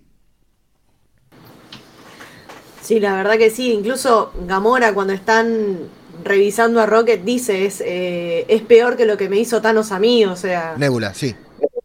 Eh, eso, Nebula. Lo ve como, como peor que Thanos incluso Sí, a sí. este. Eh, la mutiló, la de- le sacó cosas, le arrancó los ojos y... Pero dice, este es peor que, es peor que mi padre. Sí. Es, es un villano muy, muy, muy, muy malo. Sí, muy sí. malo. Total, Mago. Eh, recordemos que la presentación de este villano fue en vivo en la Comic En Con. la Comic Con, Entró sí. vestido y ya de por sí ahí mismo ya imponía su maldad. O sea, entró enojado, entró quejándose con todos. Hizo una muy buena entrada, una muy buena presentación en vivo en una Comic Con Sí. con fanáticos que están allá arriba, que están mostrando cosas que van a pasar en Marvel. No sé si era Comic Con, no me, no me acuerdo Sí, era. sí, fue en San Diego, en San Diego Comic Con. Hizo la misma de, de Tom Hiddleston con Loki, sí. Está bien, o sea, muy buena entrada. Sí. Eh, todos creo yo que nos quedamos con ganas de ver más. de- Sí, sí, sí, un villano que da para, para mucho más. Me encanta que usaron el mismo recurso de muchas de las últimas películas de Marvel de joder con lo que ya veníamos diciendo todos. Recordar el tema del CGI que lo habíamos mencionado en She-Hulk, Sí. que después la misma She-Hulk es la que, la que dice el CGI. Bueno, acá dijeron, o sea, dijeron encima que se parece a Robocop. A Robocop y a Y aquí más decía- y Skeletor, Skeletor. Yo lo tenía más como un Robocop destructor de, de las tortugas ninjas, un Shredder. Sí, Eh, pero me gustó que jodieran con eso también. sí. Me gustó. Maxi, No, la verdad que a mí me encantó, me, me- me- me generó un, un asco, un, un odio terrible. Mm. Al actor, la verdad que no lo tengo de haberlo visto en ningún lado, fue totalmente nuevo. en Peacemaker. Y- Te recomiendo Peacemaker, ¿eh? Bueno, Peacemaker, sí, no, no, no, lo, lo tengo pendiente hace un montón, la verdad que no, no soy muy de DC, pero le tuve ganas porque, eh, ¿cómo se llama? En la película que hizo Jay Gunn, eh, El Escuadrón Suicida. El Escuadrón Suicida me gustó y bueno, lo- lo- lo- me gustaría mirarla, pero no, la verdad que me pareció el, el punto justo de, de- de crueldad de, de- de todo, la verdad que me encantó mucho. Y Pablito, Sí, a mí me pasó lo mismo que a Maxi. Hacía mucho que, que no me pasaba, que no me pasaba con un villano eso de, tenerle bronca. Porque por lo general, o no me gustan los villanos que, que son así unos enfermitos, hay caos, caos. eh, y me encantan los villanos del estilo Ultron que son esos que te hacen empatizar. Y este, eh, no me hace empatizar, pero me generó mucha bronca, porque encima es de esos tipos fríos que se hacen los buenos son terribles hijos de puta. Cuando lo, lo agarraba Rock le explicaba cosas artísticas y todo eso, digo, uy, mirá que hijo. Porque, o sea, lo estás manipulando. No es que eh, está siendo bueno con él para explicarle cosas para que evolucione. Lo está manipulando para poder utilizar su cerebro, nada más. exacto. Entonces me hizo odiarlo profundamente. Sí, sí, sí. Bueno, acá en esta conversación vamos a terminar de, de confirmar que es un hijo de puta porque dice, una vez fui a la Tierra, me inspiré en la Tierra y creé esta utopía perfecta, porque mi meta en este mundo, mi meta, mi meta personal es crear la perfección. Cuando Peter le dice, pero en- no es perfecto porque también hay pandilleros, también hay drogas. Ah, sí, ya sé que no es perfecto, por eso lo voy a hacer mierda. Y en este mismo momento, boom. Me, boom, me ponía gusta cuando van, en, cuando van en el auto y, y ellos mismos lo mencionan. Y esta es la. ¿Cómo es que dicen? La utopía. la- no, no, no. La, la sociedad perfecta o algo así, dicen. Eh, haciendo referencia a lo que veían que era exactamente lo mismo que en la Tierra. Sin conocer la Tierra. Sí. Sin conocer la Tierra. Sí. Y, y aquí lo que. Y, y otro detalle es que le dice: bueno, quieren salvarlo, tráiganlo. Primero ya lo habíamos visto varias veces de que sorprendido de que seguía vivo, ¿no? Eh, para eso había mandado él contra todos los soberanos y por eso sacaron a Adam Warlock del capullo para que lo vaya a buscar. Aquí vemos un duelo entre Adam Warlock, Gamora y uno de los eh, sirvientes de, de uno de los guardianes que tiene acá el alto evo- evolucionador para hacerse con Rocket. Sí, El que se parece a uno de, los, de las tortugas, de las tortugas A, ninja. vivo. vivo, a y vivo. rocoso, sí, yo pensé en ellos de Sí, manera inmediata. También, sí, sí. totalmente, sí, sí. Rock- no, Rocksteady y el otro no me acuerdo. Vivo. Ah, vivo. En, en inglés Yo era igual. Sí. Tenía los muñequitos cuando era chico, yo así Sí. que me, me- me puse contento cuando los vi. Yo también. Hay algo, hay algo que, que es increíble que Rocket eh, siga vivo después de semejante zamarreada que le pegó a Gamora, ¿no? Sí, como sí, lo llevó se lo un auto, llevaba, como sí. si fuera Una pelota de la rugby. bolsa del super, ¿viste? Sí. Yo decía, pará, no lo estamos cuidando a Rocket, loco. Aflojemos un poco. Posta, se va a morir así por, por los golpes. Sí, sí.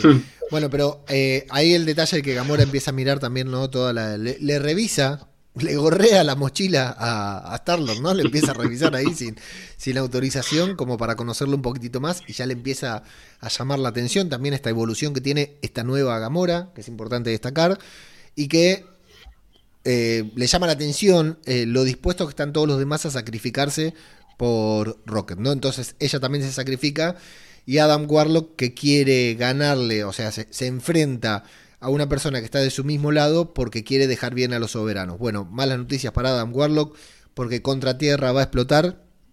Eh, Adam Warlock no va a poder salvar a ella, que va a morir ahí, se va a quedar solo.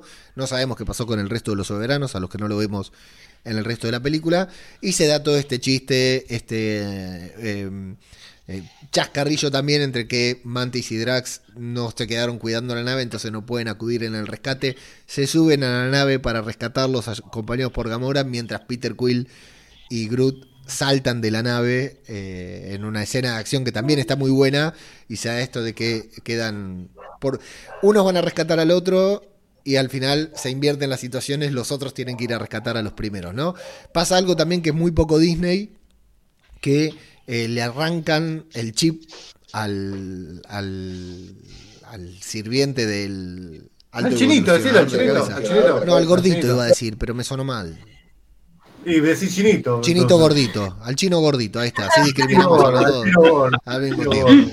Eh, eso es muy poco Disney también cuando se lo arrancan de, de la cabeza. Bueno, como decía Pablito al principio otra vez, nos volvemos en que voy y te rescato, ahora vos venís y me rescatás a mí y después nos juntamos todos. Pero está bien el recurso porque quedan todos disgregados hasta que se terminan juntando nuevamente en la nave del alto evolucionador y contra tierra, adiós, mueren todos, ahí no pueden salvar a nadie. Lucas.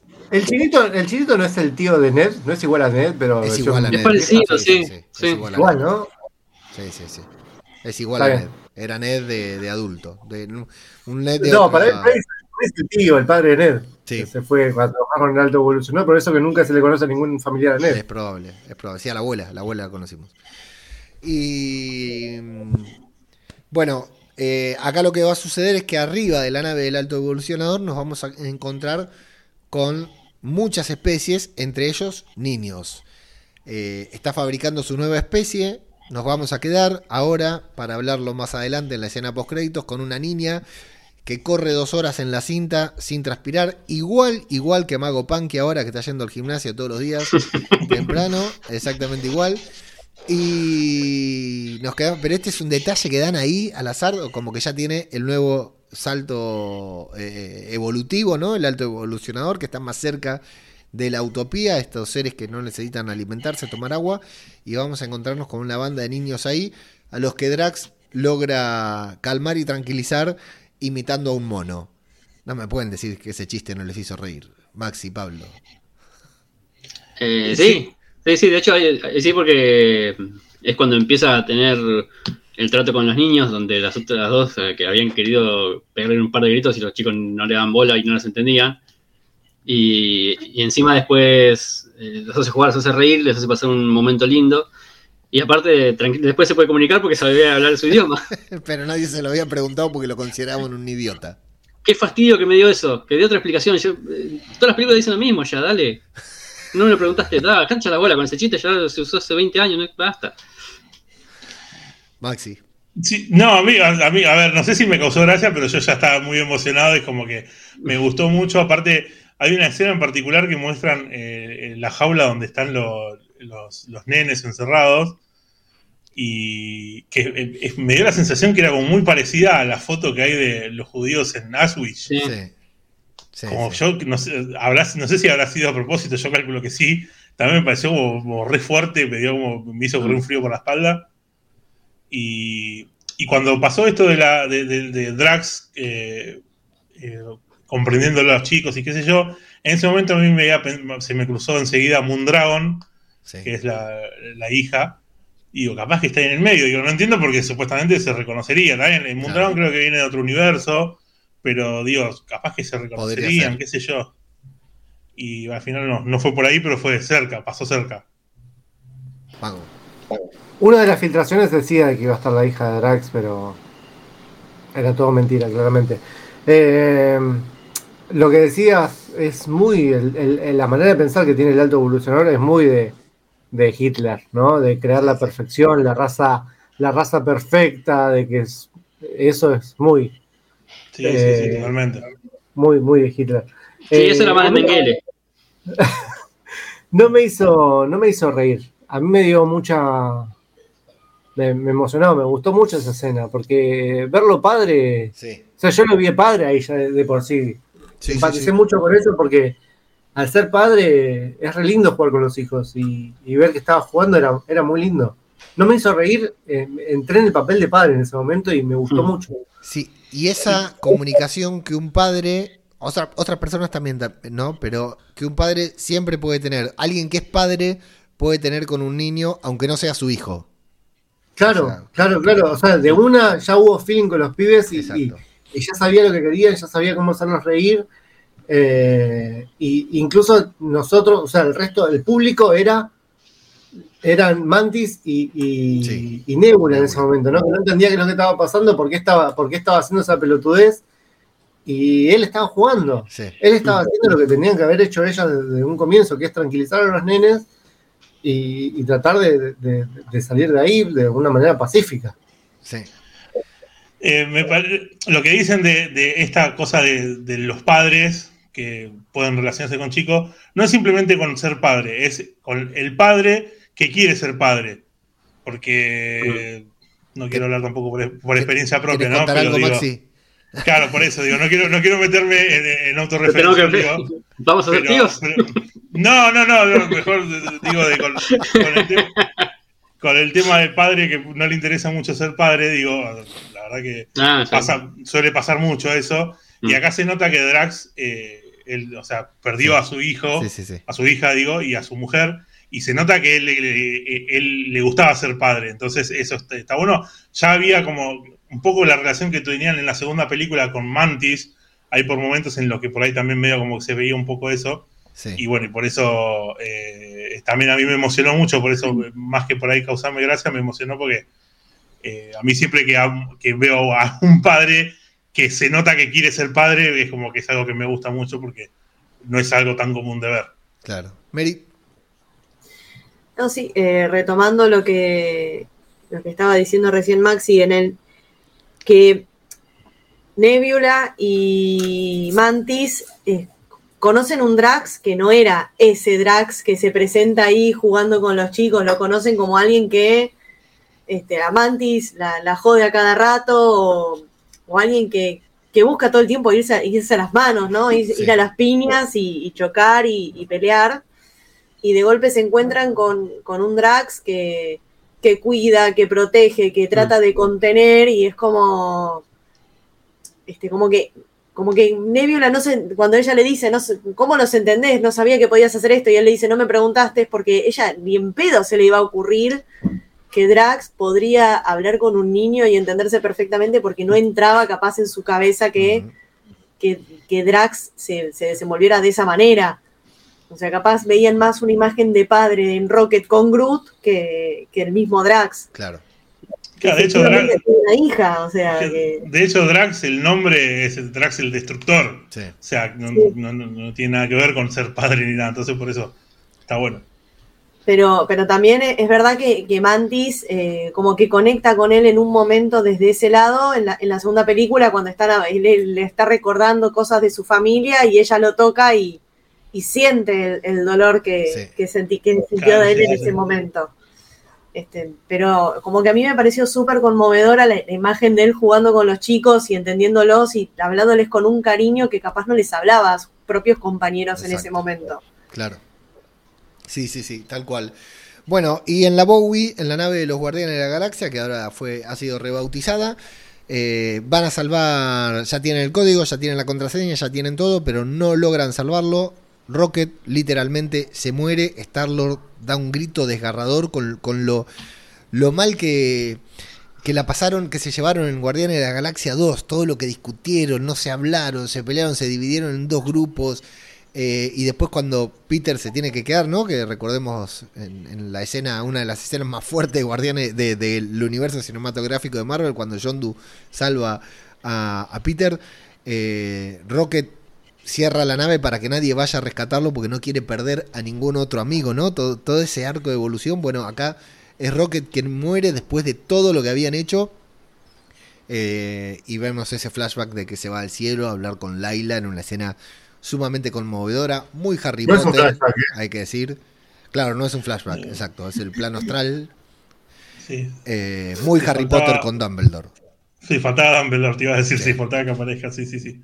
Eh, muy conmovedora también, muy lindas palabras. Ve a sus amigos, se quiere ir con ellos y le dice: Podés venir, pero no ahora, porque todavía eh, te quedan muchas cosas por hacer. Y hay una frase que me encanta que es: Aunque vos no lo sepas, esta historia siempre fue sobre vos. Eso es brutal, Pablito. Sí, sí, sí. Golazo. Sí, sí, lo cerraron re bien ahí. Sí. Sí, porque, porque todo lo mismo en, en Infinity War, que es cuando se separa del grupo Rocket, o sea, eh, Peter Quill es el que maneja, pero el capitán es él. Sí. Él es el que lleva adelante el grupo, él es el que, gracias a él, fue que Thor pudo ir con ellos, porque Thor estaba recontra escabiado ahí, eh, eso es ya en Endgame, ¿no? Estuvo recontra escabiado en, la nueva Asgard y fue Rocket el que fue a hablar. Él es el capitán realmente, el que, el que une al grupo y el que los mantiene juntos. Entonces sí, esta historia ah, nos, o sea, nos, dice, nos confirma que es todo gracias a Rocket cuando se van en Endgame también al espacio, él es el que los guía a todos. También le dice, yo fui al espacio, loco. Sí. Deme bola a mí. Es verdad, claro, cuando salen de la Tierra, sí. Le dice incluso a Hoga, creo que le dice, cuídame la nave. Sí. sí. no, cagadas. En esta escena, ¿Quiénes lloraron? No, yo ya venía llorando de antes. Sí. Sí, sí, sí. Y aparte, y en el cine, en el cine se escuchaban llantos también. ¿Sí? Eh, ¿Tantos porque- a- a- a- acongojados? ¿sí? Sí, se escucha, o sea, se- para imagínate, para que se escuche un llanto porque es un llanto fuerte. yo me acuerdo de Endgame, eh, los mocos, mucho Sí, moco. mucho había. moco. Sí, sí, sí. Porque, o sea, porque, porque en ese momento, o sea, parecía que se, se- se había muerto. O sea, medio como que, Sí, sí, sí, sí, que estaba sí. ahí, entonces era como un súper garrón, obviamente. ¿Vos, Leo, lloraste? Todavía no. Eh, ¿Y los nenes? Eh, todavía vos no. lo viste conmigo. Sí, sí. Ariana estaba. Ariana es muy empática con los animales. Estaba muy, muy conmovida con todo lo que iba sucediendo y con la muerte, de, la supuesta muerte de Rocket. Ahí tu Pero, gato, ¿no? Que lo, lo querés matar. Está, está ahí. ¿A quién? Está ahí tu gato mirándote. Tu No, gato, no, tu no, gato, está, no dando, sé qué. está dando vueltas, está destruyendo todo. Lo que pasa es que lo único que me preocupa es el cable de red, que me lo llegue a desenchufar y, sí, y voy a ser peor que el alto evolucionador, te lo juro. sí, por eso, tío, lo, estás mirando como el alto evolucionador miraba a Rocket. No me eso. puedo concentrar porque está dando vueltas corriendo por toda la casa y va y muerde el cable de red. En cualquier momento me lo corta. Eh, eh, no, todavía no. Está- estaban sufriendo, pero todavía no, no lloraron. Y sí. Eh, un detalle, en este momento que nos hacen creer que Rocket muere, que como dice Maxi, en este momento ya también me la empiezo a creer, ¿no? Porque digo, como decía Maxi antes, ¿cómo, cómo hacen para analizarlo? Claro, sí, al principio dije, bueno, ya está, si está herido ahora, no, no se va a morir. Pero en el momento en que se muere ahí, digo, chau, loco, se murió. Al final se cumplió toda la, la filtración. ¿Cómo hago ahora para aguantarme, ¿no? Levantarme, bueno, y al final con toda esa emotividad que tiene esa escena dentro del plano astral, que al final Rocket termina siguiendo, pero un poquitito nos asustamos. Me olvidé de decir que antes, en la escena de allá del orgoscopio, eh, parece que Drax muere, ¿no? Hay una falsa muerte de Drax, hay una falsa Ah, muerte sí. de Rocket ahora. Eh, no- nos lleva con, con esto de que era la última película de tres películas y de, de que íbamos a llorar y ya estábamos advertidos. Varias veces nos hace creer que algún personaje va a morir. Pero bueno, ahora hablando de la muerte de, de- la muerte y la No, no, No sabe lo no, que no, llorar, con las películas. No, con, no, sí, con, con- con canciones sí, pero con, películas no. Con boquita. No, sí, Boca también, Boca hace un llanto cada vez que. No, pero solo llorar así si hay alguna canción linda o, o alguna canción emotiva, pero con películas no, no suelo llorar. O sea, con la Bueno, última yo- que lloró fue con Shakira y Bizarrap. Sí, eso es- no, ahí me quería meter una puñalada. más. No, por ejemplo, a mí me pasó, a mí me pasó en Guardianes 2 que yo con, con la muerte de Yondu, me pasó el otro ayer que la terminé de ver de nuevo, la del volumen 2. No, la muerte de Yondu no me emocionó en realidad tanto. O sea, me emocionó, pero bueno, qué sé yo. El tema es cuando el funeral, El funeral, empieza a sí. sonar la canción de Cat Stevens. Sí. Que, que, o sea, obviamente, ¿cómo no, ¿cómo no vas a llorar con esa canción? Es imposible sí. no llorar. Y me pasó incluso ayer de nuevo. Entonces, eh, eh, era como que la, la música es muy importante. Aparte, con, con James Gunn es muy importante también la música. Sí, sí, sí. Yo. Con el volumen 2 no puedo. Es una película que no puedo ver sin llorar y a veces mi hijo me dice, vamos a verla, bueno, vamos a verla, pero ya sabés cómo termina esto, le digo. Y listo, terminamos los dos llorando porque a los dos nos rompe ese momento. Mary, ¿cómo viviste la muerte y resurrección de Rocket en este momento?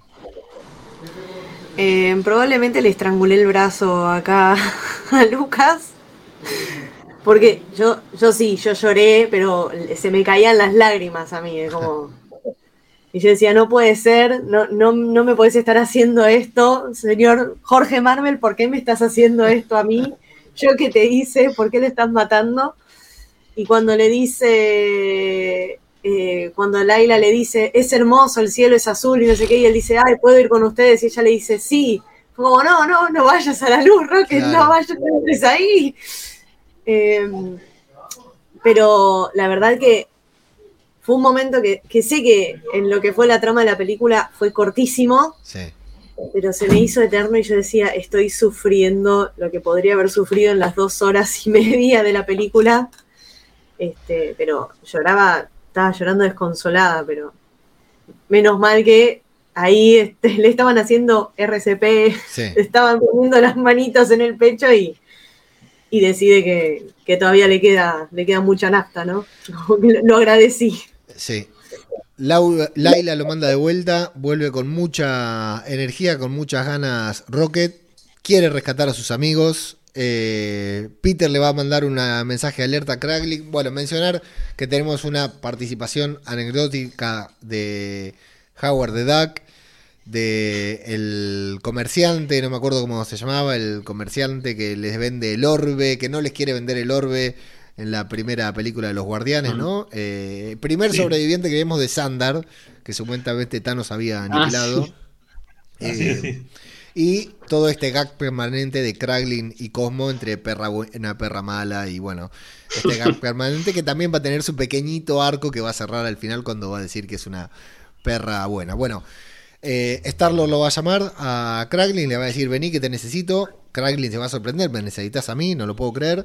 Y se vienen, no se vienen en una nave, se vienen con Nowhere completo que tiene dos tremendos cañones en los ojos. Está buenísimo, me encantó eso también. A lo que va a ser la gran batalla final. Por un lado tenemos a Nebula, Mantis y Drax eh, encerrados.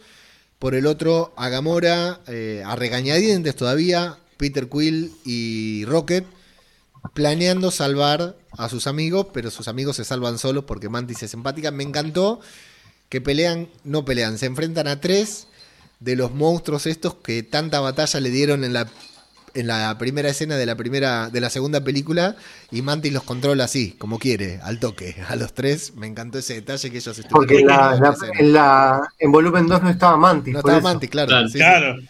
Es que No, justamente, claro, que, se, que- que se meta a Drax adentro y que los mate. Sí. ¿no? claro, pero justamente es, es- su superpoder es ese. El Sí. superpoder de ella, de ella es ser empática, entonces con el animal fue empático y ya está, estuvo buenísimo. No, y aparte dice, viste, no corremos peligro porque comen baterías. Comen baterías que era lo que ellos tenían que robar, sí, por eso sabían que iba a venir. Las baterías esta- arbularias. Exacto, sí, la verdad que eh, muy bueno también todo eso, que te lo puedes acordar o no de la otra película, pero está genial. Y el hecho de que se salvan solos y ahí queda el grupo armado. Tienen que tomar una decisión. Nos vamos, porque vinimos, ambos habían venido a rescatarse, ya están juntos, se pueden escapar, pero no, encontraron a los niños, entonces los tienen que rescatar. ¿Y quién es el que toma esa decisión? Rocket que dice, ya estoy cansado de escapar, no me escapo más. Encaran. Y acá hay un detalle muy lindo cinematográfico. Bueno, primero al ritmo de los Beastie Boys.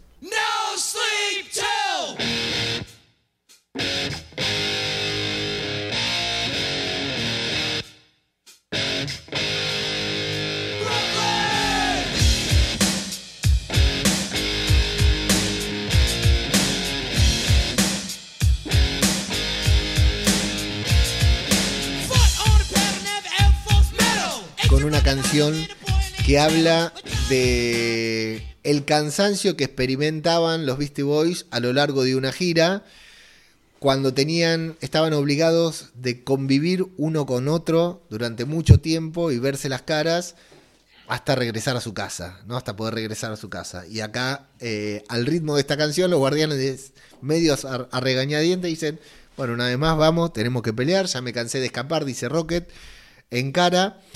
Y el detalle de que van todos caminando en esta clásica escena de Guardianes de la Galaxia, en que los guardianes avanzan hacia la pantalla y Gamora va dos pasos atrás.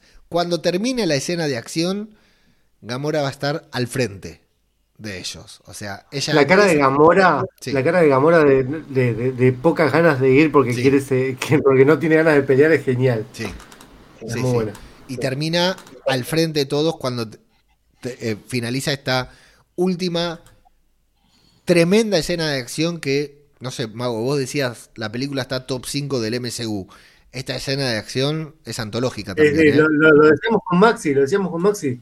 Es una de las mejores peleas, escenas de pelea, porque tiene todo lo que nos gusta a nosotros. Eh, tiene lo que a nosotros, Leo, a vos y a mí nos encanta, que es el, el, non-stop, sí. Plano secuencia, que es bellísimo. Que todos sabemos que no, es, no fue un plano secuencia porque ahí el 70% es todo CGI, pero es bellísimo todo. Yo quiero la imagen en la que entra Rocket y está en el aire, está con las pistolas así, Sí. que la vi, la quiero ya mismo de wallpaper porque es hermosa, es hermosa. Sí, sí, sí. Yo cuando, ter- cuando terminó la escena se me, escla- se me escaparon dos aplausos chiquititos hacia acá abajo porque realmente me pareció una, una locura de lo bien sincronizada, porque no solamente es el plano secuencia, que no importa si es eh, falso o no, sino que unos movimientos de cara muy de cámara muy extraños tuvo.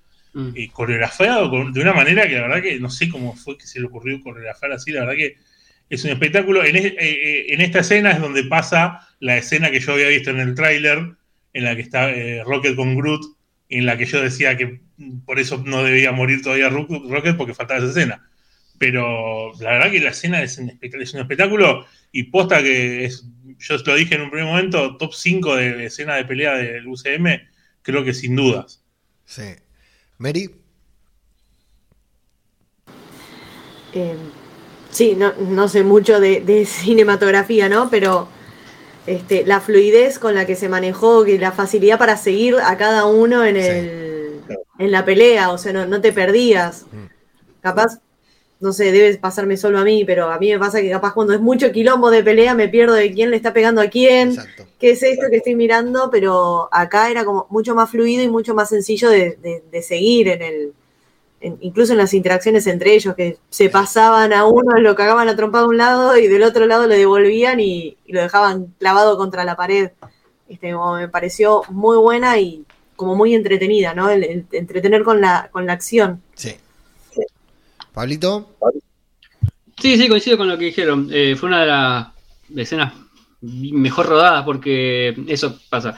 Yo me acuerdo que siempre que veo una película de acción y me doy cuenta que está bien rodada cuando puedo entender las cosas. Claro. Eh, por ejemplo, cuando veo las películas, no las, nuevas, sino las, primeras tres de Transformers, no se entiende qué está pasando ahí. Sí, sí, sí. Porque tenés un despelote de fierros que no sabes cuál es cuál. Tenía el mismo ejemplo en la cabeza, Transformers, eh. Bueno, y aparte, eh, mi profe cuando estaba yendo al, taller de, historieta, me dice, vos las cosas tenés que hacerlas para que, por más que tengas una técnica excelente, que seas el mejor dibujante del mundo, tenés que hacer las cosas para que la entienda un nene. O sea, un nene primaria tiene que entender qué está pasando en la viñeta. Porque si no es un quilombo. Y en esta pelea pasa eso, que se entiende todo. Lo entendés perfectamente, está muy bien desarrollada y aparte me gustó mucho porque fue la primera escena que por fin pude disfrutar tranquilo de la película porque estaba todo el equipo armado, listo, estamos todo bien, estamos todo entero, listo, vamos al frente, bueno, al fin, listo, me relajé y ahí pude ver cómo se cagaban la piña tranquilamente. Exacto. Eh, además dijiste una palabra clave, viñeta. Eh, ah. en la manera en que se va desplazando la cámara y todo, podría ser una viñeta de las largas, ¿no? De que te ocupa toda la, página, las dos páginas, o sea, del cómic abierto. El centro de la revista. Sí, exacto, porque la verdad que es, es, acción por todos lados que no la podemos ver varias veces cada personaje tiene su momento. Ese instante en el que Nebula es desarticulada y se vuelve a articular es brutal. Me parece una de las mejores cosas que hemos visto. La verdad que está todo, todo, muy bien y por supuesto, bueno, terminan ganando. No dijimos, el alto evolucionador eh, eh, envía todo su, su, ejército, ¿no? Todos los seres que tiene a pelear contra los guardianes. Ahí en Nowhere también hay acción.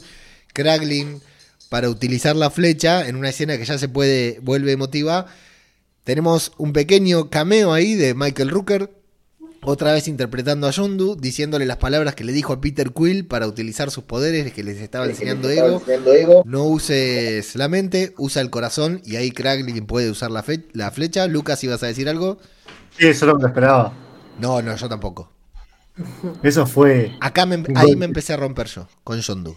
Sí, sí, sí, sí, tal cual. Ahí me empecé a romper. Y ahí, el nene mío, Luca, de 12 años, que te, contaba recién, empezó a llorar y ya no paró de llorar de manera desconsolada desde ese momento, desde el momento que aparece Yondu hasta el final de la película. No, no paró de llorar de manera desconsolada. O sea, es tremendo lo que la muerte de Yondu y el funeral de Yondu y todo, la, cómo está construido, representa para él. Es, traumático. Es que es, un, es que es el personaje, que Yondu fue uno de los mejores personajes de, la, de la trilogía de Guardianes, sin ningún tipo de duda. Y aparte es una de las, es una de las triste también, porque uno piensa en las muertes y, eh, qué sé yo, Black Widow, obviamente. Eh, Gamora. La, de, Gamora, también. La de Quicksilver, eh, qué sé yo, uno lo, conoció, a mí me dolió también, pero bueno, lo conoces en esa película, recién a Quicksilver, entonces, qué sé yo. Este, fue, la, verdad que fue, aparte... una, una fuerte fue la división, me parece. bueno, en la serie, sí, sí, bueno, eso, pero ahí estamos entrando en, en WandaVision, que es casi toda la serie para, para hacerte mierda directamente. Tiene muchas, varias escenas, pero la verdad que, es un personajazo. Entonces, sí, yo también cuando lo vi fue pegar un mini salto en el asiento de alegría, porque aparte que a, Michael Rooker también lo quiero muchísimo. Sí, sí, muy crack. en cualquier, en cualquier lado. Es demasiado, demasiado claro. Bueno, eh, Adam Warlock, acá cuando decíamos que los ataca, Peter tiene que autodestruir la nave, queda ahí en una posición con Gamora en la que seguimos viendo la, esta evolución, ¿no? De, la relación que se va acercando, no a una relación eh, amorosa, sentimental, sí por parte de Starlo, pero Gamora empieza no a cautivarse, pero sí a tener cierta empatía por, por Peter Quill. Y mm, bueno, todo esto se da en una seguidilla de escenas de acción que concluye con esta gran escena eh, de todos los, los, guardianes peleando juntos al estilo Vengadores. Una de las mejores escenas del MCU. Eh, acá es cuando salvan a Adam Warlock y le dan, el Groot le da esta segunda oportunidad, le dice, ¿por qué me salvas si soy tu enemigo? Y le dice, porque todos nos merecemos una segunda oportunidad. Recordamos también que los guardianes son todos marginados, son todos outsiders, ¿no? Son toda gente que está teniendo una segunda oportunidad para hacer lo correcto. Y el escape de los niños, con Kraglin y Cosmo jugando un papel importante y toda la gente de Nowhere. Y Rocket, que dice, ¿cómo voy a dejar? A ellos habían decidido rescatar a los niños. Pero Rocket dice, ¿cómo voy a dejar a el resto de los animales? Y va a descubrir una gran verdad. Estuvo tres, cuatro películas, dos de los guardianes, pero no sé cuántas películas diciendo, no soy un mapache. Y va a cerrar la película diciendo, soy Rocket el mapache o soy Rocket Raccoon o como se lo conoce acá en España, soy mapache cohete porque va a conocer su origen directamente. Ay, no te lo puedo creer. mapache cohete. ¿En serio? Sí, eh, pero antes, ¿no? Antes cuando, cuando se, se traducían los nombres, ahora ya es Rocket Raccoon, pero sí, hay ciertas personas que le siguen diciendo mapache cohete. Eh, en su último enfrentamiento con el alto evolucionador.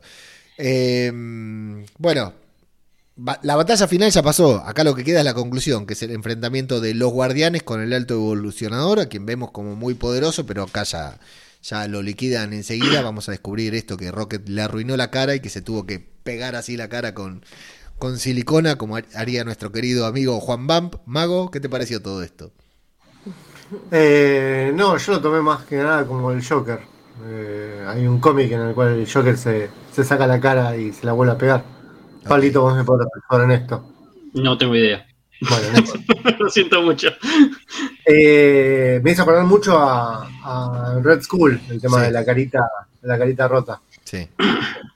Sabía que le iban a mostrar, porque no pueden dejarnos con esa intriga de que Rocket le haya destruido la cara, le haya desfigurado la cara. Y, también veíamos todos esos, esos, esos tirajes que tenía, esos, esas cosas ahí, entonces sabía que nos la iban a mostrar. Eh, nada, es una pelea sencilla, tranqui, es para mostrarle que es un grupo unido nada más, creo yo, ¿no? Sí, pero bueno, esto de Rocket eh, liberando a los mapaches y eh, asumiendo ah, su identidad también. Sí, sí, sí, sí, es un momento muy emotivo. Es muy lindo verlo con el, papá Mapache llevando a todas sus crías. Sí.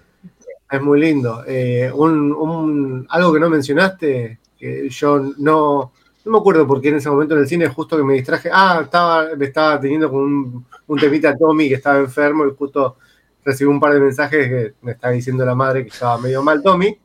No viene al caso esto. Pero me había perdido la explicación de la perra de que también que con su telequinesis estaba sosteniendo las naves. Sí.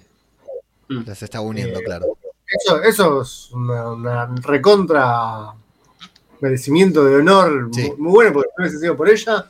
Bueno, está bien, Peter no llegó, ¿no? Pero. salvaron a todos los que tenían que salvar, sí, sí, sí. Gracias a ella y a Mantis que le dijo que eran más fuertes, sí. Sí, Pablito. Bueno, eh, esta escena del escape de los animales me dio un poco de cosa porque me, llevó a la primera escena de cuando Rocket ayuda a llevarse, que quiere salir, quiere escapar con los amigos de él, con Piso, Dientes y Laila. Y nada, eh, me cagué un poco, porque cuando empecé a abrir, vi que abría la jaulita y digo, uh, acá va a quedar algunos, lo va a hacer, empezar a hacer mierda a todos. Y bueno, eh, por suerte Rocket empezó a los tiros ahí, pudieron salir los más panchos. Y me encantó que asumiera su identidad. Me encantó. Fue de las mejores cosas de la película. Sí. sí, cuando mira ahí dice Raccoon. Yo soy Rocket Raccoon. Eh, sí. Es genial. Mary. Eh, creo que hay que también como notar el hecho de que los minions del alto evolucionador empiezan a soltarle la mano ahí cuando ven que se está yendo todo al carajo Mm. y el tipo empecinado con el cerebro de Rocket dice no, a mí no me importa nada, los empieza a matar uno por uno, Eh, como que eso colabora también al, al hecho de que se precipite un poco el, el tema del escape de ellos y que quede tan ajustado y jugado, ¿no? Eh, Rocket asumiendo su identidad, entendiendo, estuve peleando con, con ser un mapache toda la vida y de golpe, bueno, tengo, tengo que asumirlo, ya está, no, no puedo. Pero lo, creo que lo que más me gustó de esa escena es cuando llegan eh, los demás, llega Peter como con la intención de cagarlos a pedos de tipo, dejaste tu comunicador y te fuiste a la goma, y él dice, no puedo dejarlos. Claro. Ellos también son, son seres vivos, entonces no, no puedo dejarlos acá. Y como que en ese momento sentí que la pelea con el alto evolucionador, evolucionador estuvo en un segundo plano completamente por el importaba más él salvar a todas estas otras especies con las que él estaba empatizando y estaba, estaba conectando con una parte suya antigua que, que Claro. había rechazado capaz y, y necesitaba como, como remendar lo que no pudo salvar de, de sus amigos, ¿no? Que, pues, o sea, como que los estaba tratando de salvar a ellos, como que estaba tratando de arreglar eso. Exactamente. Sí. Maxi, Algo que también hay que, eh, hay que destacar es que no, no solo es un mapache, es un mapache de la Tierra. sí, sí, es un mapache que se llevan de la Tierra, exacto. Sí, sí, sí. Porque Dice después de- los mapaches de otro, de otro planeta, te dice que es de Los Ángeles, va, esta De- camada de Los Ángeles. Sí, claro.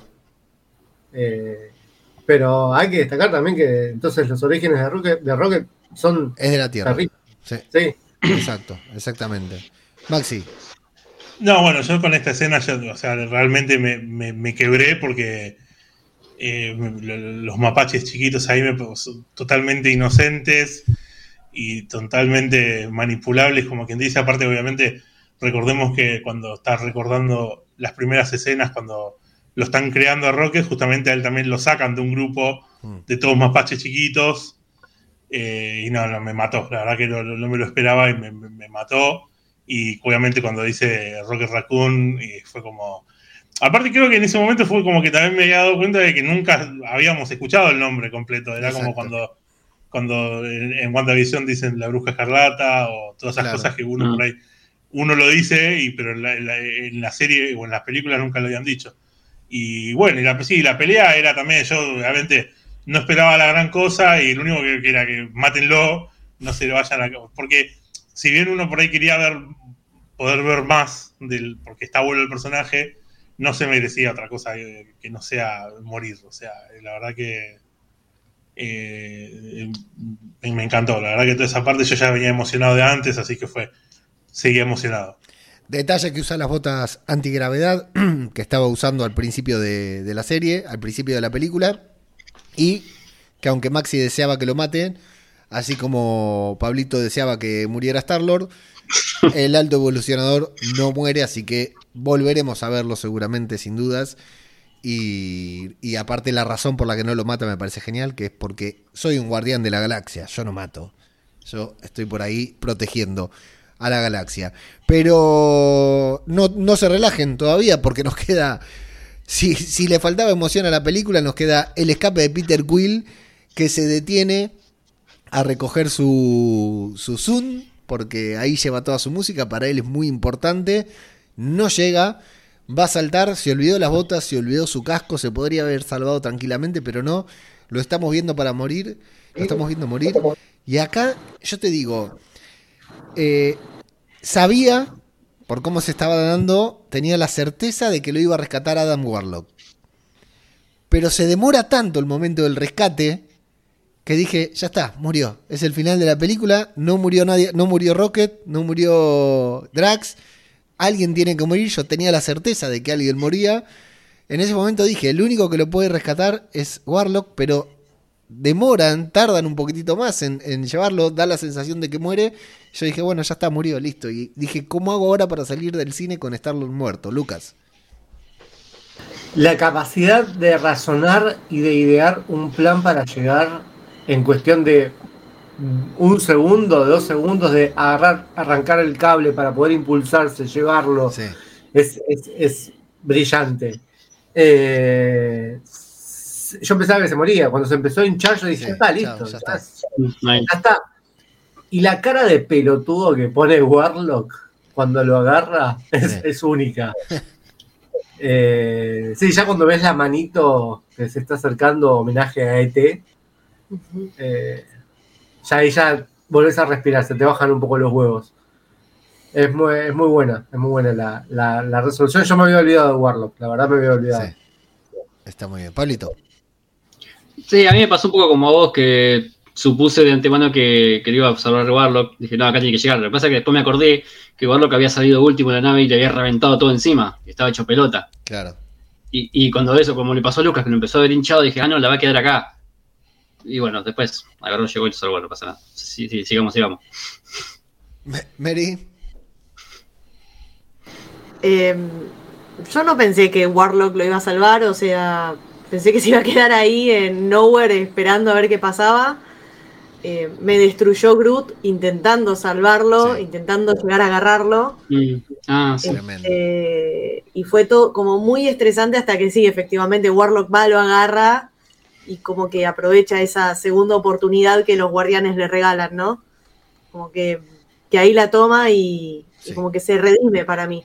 Sí, sí, sí, exactamente, claro. Eh, por eso digo que me parece que está bien el arco de, Adam Warlock, digamos, de, lo implacable que era al inicio, que era un robot, le decían andá y matá, a punto de llegar él solo, a la- nadie le dijo que lo salve. Él llegó a la conclusión de que tenía que salvar a Star-Lord. Por eso me parece que está, eh, con muy poquititas apariciones, está bastante bien pensado el arco como para que Adam termine siendo un guardián de la galaxia. Maxi. Sí, primero quiero eh, aclarar que sí, no me acordaba de que, de que no se moría el alto evolucionador. Eh, estaba tan emocionado eh, en esa altura de la película que la verdad que lo, lo- medio que lo olvidé. Pero no estalló la nave. No muere. No, lo, sa- lo sacan, lo sacan ellos, ¿no lo sacan ellos? No sé si lo sacan, pero no muere. Yo Vas a calculo ver que- el fiambre flotando, no te, que, que te queda conforme. O sea, pero es peor, o sea, son guardianes, lo dejan ahí. No, para mí lo salgan. Sí, Para mí sí. lo sacan. Bueno, y después de hablando de muertes que, que parecían, yo hubo un momento en el que también vi que pensé que se moría Nebula. Hay un momento también en, el- en esa última secuencia cuando están todos escapando, Ah, sí. eh, que, que medio como que dije, la queda, estaba ya de por sí igual, estaba súper baqueteada. Y bueno, y después no, vu- vuelvo a decir lo mismo que dije antes. Ustedes tienen, eh, es como, no sé, como que están muy pensativos durante la película y piensan en yo ni, ni, ni me acordaba de Adam Warlock ni nada, no, yo estaba, dije, no, vos disfrutás la película, vos disfrutás la No, película. claro, yo dije, no, acá la queda, chao, ni me acordaba. Yo decía, chao. Vieron que en un momento hay una toma desde afuera, digamos, desde la vista de Peter Quill, digamos, mirando para la nave y está la, la ventana, que están todos ahí gritando, Peter, Peter, Peter. ¿Vieron la nebula? Dale, perdón, a Gamora, ¿cómo estaba? No. No. Mírenla, vu- vayan al cine, péganla de vuelta y van a ver que Gamora estaba preocupada por Peter cuando no lo quería. Claro. Ya se había convertido en una guardiana.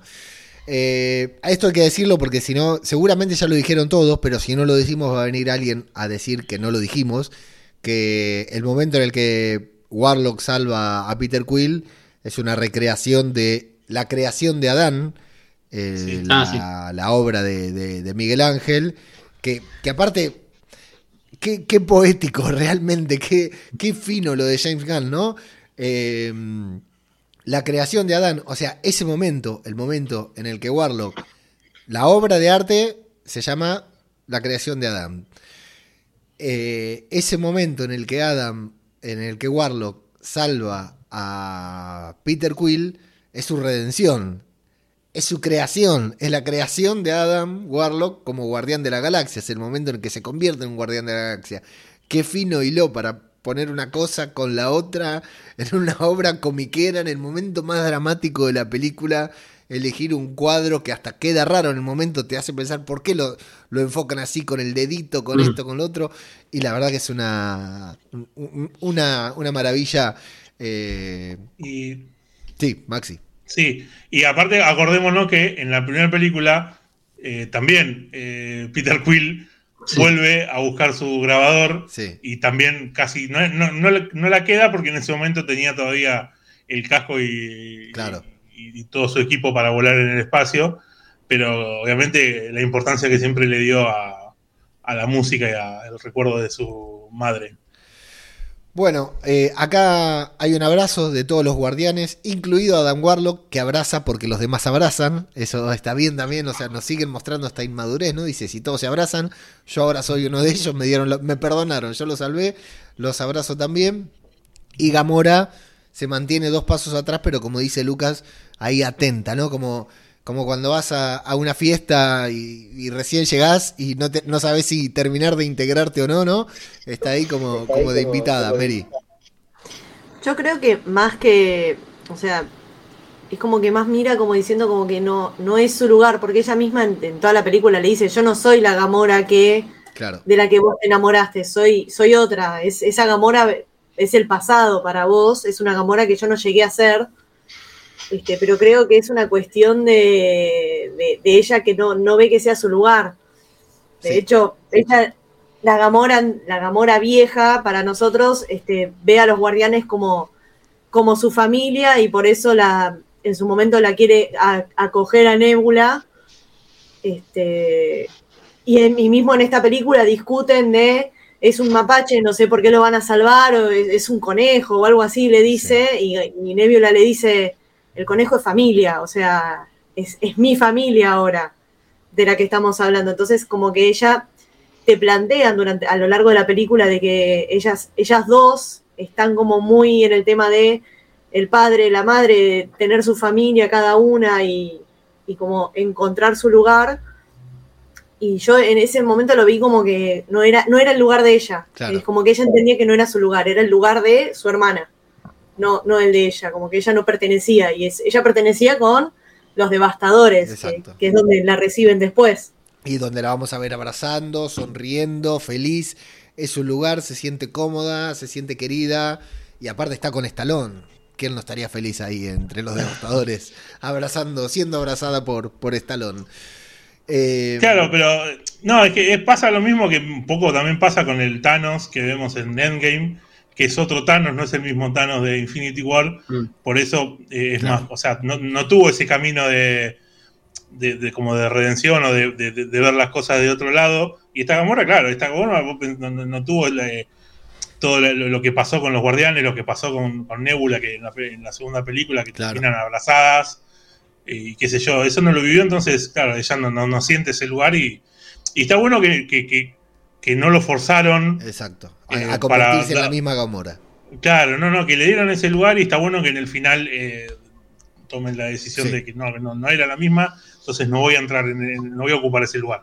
Sí, sí, sí, a mí también me parece muy interesante. Bueno, eh, tenemos una pequeña reunión, una pequeña asamblea de los guardianes, ya ahora sí en la conclusión, eh, muy parecida a la primera reunión, a la primera asamblea de los guardianes en la primera película, en la que están sentados en círculo, casi en la misma posición, y Peter Quill da un discurso conmovedor en la primera, ¿no? Para motivar a los guardianes. Acá todo lo contrario, les informa que los guardianes se separan, que por lo menos él se va a ir porque, bueno, no lo dijimos, ¿no? Que Mantis le había dicho que tenía que volver a la Tierra porque eh, lo de la expectativa de vida de 50 años y que le preguntan Peter Quill, Peter, te vas a morir, entonces vos te vas a morir, pero si yo no tengo 50 años, bueno, todos gags muy divertidos.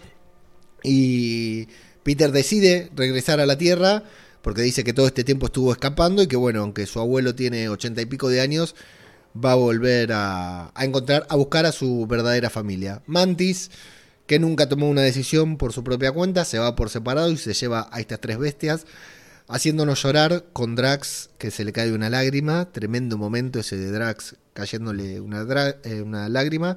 Drax la quiere acompañar, pero Nebula le dice, no, papá, usted tiene que quedar acá, porque si hay algo que sos vos, como decía Pablito antes, es padre, no destructor. Vos te tenés que quedar acá a cuidar, nosotros tenemos que crear, cuidar esta nueva sociedad en Nowhere y vos sos fundamental para estos chicos, así que te tenés que quedar.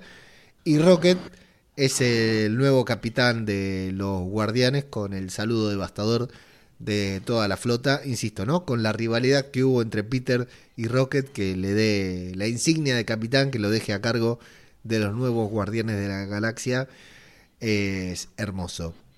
Eh, antes de darles paso, sintetizo con la última escena de la película, que tal que como hablé en la previa, termina con Florence and the Machine.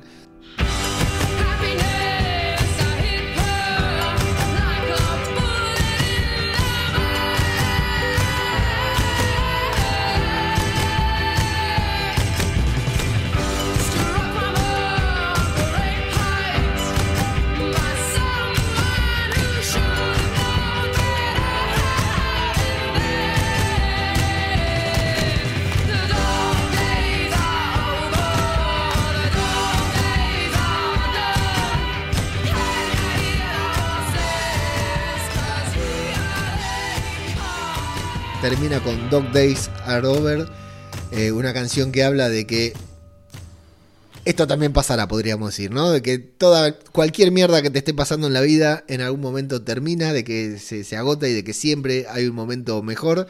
Bueno, eh, los días de los Guardianes de la Galaxia terminaron, pero vendrán días mejores para todos. Y hay unos momentos brutales que un simple frame sintetiza el arco de dos personajes. Eh, el primero es el de Nebula bailando, que bailó en el especial de Navidad y nos hizo reír mucho porque bailaba muy bien, pero seria.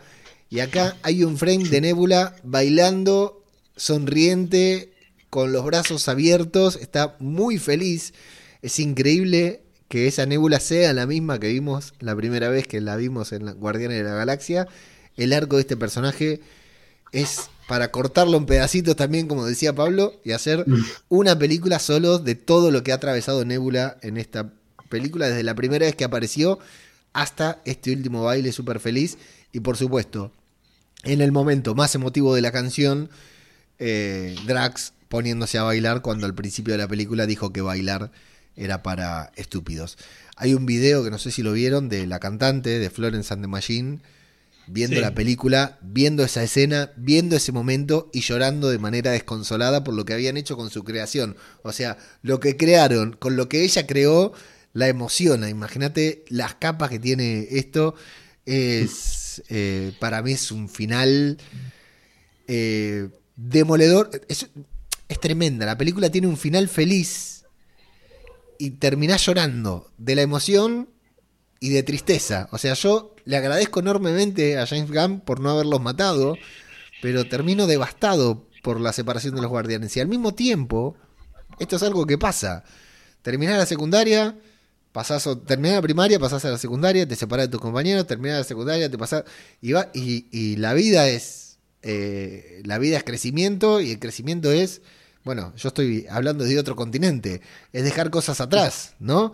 Mm. Eh, y eso tiene esa sensación, la sensación que nos dejó el cine, que es la de la, sensación que nos deja esta escena, que es la de felicidad y tristeza al mismo tiempo. Bueno, para mí es un final redondísimo de película. Mary. Eh, yo quiero destacar el momento en el que Groot dice otra cosa que no sea I am Groot, ¿no? Tremendo.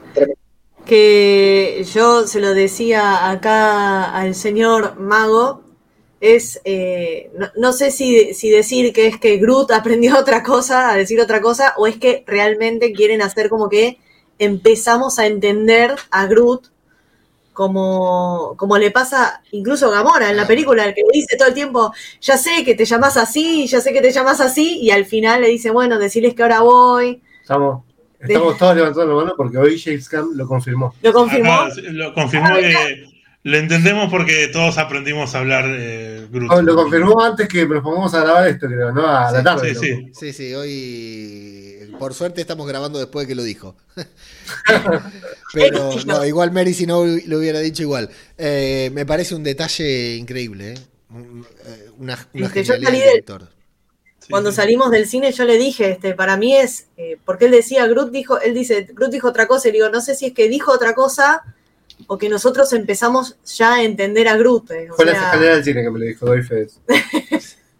Claro, yo no, yo lo que, lo que pensé fue que, porque en los cómics eh, Groot habla normal, habla medio como, como un nene por ahí, pero habla. Entonces yo pensé en eso, la verdad que no se me hubiese corrido.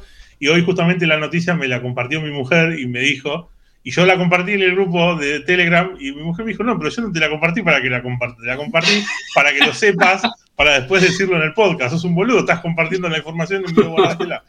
Sí, a nosotros nos cagó, nos cagó James Gunn, si no, si lo pasábamos ayer teníamos la, la, la teoría antes que... Igual no lo escuché en ningún lado yo esto, ¿no? ¿Alguien más lo dijo? No, no, yo la verdad que no soy muy la verdad que no lo hubiese, no lo pensé por ese lado ni, ni de casualidad. Yo tampoco. Tengo que ser honesto, yo tampoco. Yo pensé que él había aprendido a hablar inglés. Nunca me imaginé un cambio de, de, de punto de vista, ¿no? De que de, de, repente nosotros lo estábamos entendiendo también después de tres, de varias películas, ¿no? Tres de los A Vin Diesel le tuvieron que pagar dos palos más por, por la, la nueva línea. ¿Viste? Vos decías que siempre dice lo mismo. Sí. Ahora le tendrían que haber dicho, de, dicho algo, haber decir, haber hecho decir algo de lo primero a la familia, algo así, como dice. Sí, sí, sí, sí, sí. como dice Toreto siempre. Eh, Pablito, ¿vos qué te pareció este tremendo final? Esta separación con el número musical y todo de los guardianes. Eh, los números musicales no me gustan, así que lo paso largo.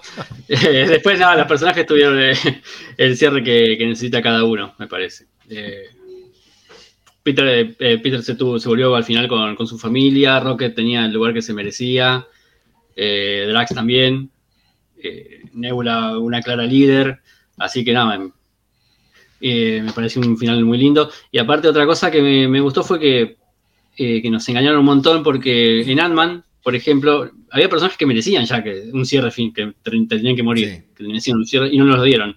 Y acá estamos preocupados por el personaje que por ahí la quedaba y por suerte no la quedó ninguno, así que sí. quedé muy contento. Pero todos cierran bien su arco, todos cierran bien su arco. Sí, sí, redondísimo. Sí, sí. Qué feo, decir, qué feo decir, eso de Michael Douglas y de Michelle Pfeiffer, Pablito. Que, que ya están no, para, mí, para, mí, para mí va a morir eh, Coso, de Scott Lang. ¿Lo querés matar a Scott Lang? Bueno. No, pensé que iba a morir, ¿no? Ok, ok. Eh... No, que yo lo que, lo, sí, lo que iba a decir, digo que incluso hasta Cosmo termina teniendo su cierre ya con el tema de, sí. del perro, de, del perro bueno, perra buena, qué sé yo. Sí eh, no, la verdad que sí es un cierre, que es un, la verdad que es un espectáculo. Yo ya en ese momento dije que qué maravilla, qué maravilla acabamos de ver, porque mirá que cerrar tan bien algo así de tres películas que vienen y ya te digo, lo del baile de Drax, que también es algo que lo vemos en la primera película, en la escena postcrédito, cuando está el, sí. el, Groot naciendo en la maceta y él mira enojado, así que sé yo. Es, es, como te das cuenta de que estuvo como medio como todo planeado de un primer momento, la verdad que es una maravilla. Sí. Mago, el final. Del final me quedo con una cosa buena y una cosa que. Eh, detalle, detalle punky, digamos. Eh, yo no había llorado con el, la muerte de Rocket hasta que giré la cabeza al costado y la vi a ella llorando. Ahí me la voy a llorar. Pero. Sos empático, mostrar las antenas. Pero, de... lloraste, pero, lloraste, porque no era, no era Leo o por, o por la que hice llorando eh, y después eh, no puedo evitar llorar cuando le dicen a Drax que es un padre. Sí. Ahí, sí, sí. ahí me quedé mal. Ese, Ese final me encantó. Ese final de Drax me encantó. Ese arco, con todo lo que Bautista dijo que trataron mal a su personaje y todo, ese arco, la verdad que es, eh, es brutal. Eh. Creo que James Gunn cierra a lo grande con, con, estos personajes que no conocíamos y que a los que ahora adoramos y seguramente vamos a extrañar. Lo bueno es que quedaron vivos. Marvel puede poner el billete ahí y hacer volver a cualquiera. Hay algunos que ya dijeron que no van a volver. Hay otros que no dijeron nada. Y hay otros que evidentemente regresarán, pero de eso hablaremos ahora que nos vamos a meter en la escena post créditos. Me falta, me falta una cosa, te dije una cosa buena ah, y perdón, la otra te interrumpí. detalle punky. Sí. Eh, yo quiero tomar de la misma que toma el abuelo de, de Peter Quill, ¿eh? ¿Por qué? Impecable. Sí. El chabón tiene 90 años, más o menos, calcular Peter Quill tendrá dijeron, sí. sí, ponele, sí. bien. Sí. Se paró lo más bien de esa sí, silla. Sí, se para de la silla. No, yo esperaba más, más viejito, sí. La columna sí, yo, años. Yo me paro, yo me paro más, más, más difícil que lo que se paró sí, Y además la memoria, impecable. Y lo, lo vio y le dijo Peter. Peter. A, los, a los 8 años se fue el pendejo. Lo reconoció. Sí. Sí, sí, sí. sí lo, que decía, lo que decías de los actores, eh, por ejemplo, Gamora, el, el, la que hace de Gamora, que hace me borró el nombre. Soy Saldaña. Zoe Saldana dijo que ella no, es como que no quería hacer más el personaje. Y me acuerdo que hubo más de uno que saltó a decir que eran actores que estaban bajándose del barco de Marvel y qué sé yo. Y bueno, y después de ver la película te das cuenta de que, claro, ella tiene, tiene razón porque la Gamora que, que quedó no es la Gamora de ella, es otra Gamora. Y es como que tranquilamente podría no aparecer más Gamora y no estaría mal. Entonces, eh, como que entendés un poco más por qué dijo lo que dijo. No era que estaba bajándose del barco. Sí, sí, igual eh, también Gamora está Endgame, Infinity War, en la trilogía Guardianes de la Galaxia y en las dos de Avatar hasta el momento, que si se hacen las que, las que siguen, o sea, están todas las películas más taquilleras de la historia, está Zoe Saldaña. Eh, dinero no le falta. Así que puede elegir, puede elegir. No, no, pasarse dos horas con maquillaje siendo maquillada de verde. Para, a mí me encanta Gamora, me encanta Zoe Saldaña. Me gusta más Zoe Saldaña eh, caracterizada de Gamora que Zoe Saldaña sin, sin caracterización. Pero yo, eh, ahora que... ¿Te acordás cuando vimos Endgame, el final de Endgame? Después del cine dijimos, ¿y cómo van a, cómo van a superar esto? No, no hay manera que superen esto. Y ahora con estas despedidas, con estas eh, con estos idas de personajes, ¿no? Sí.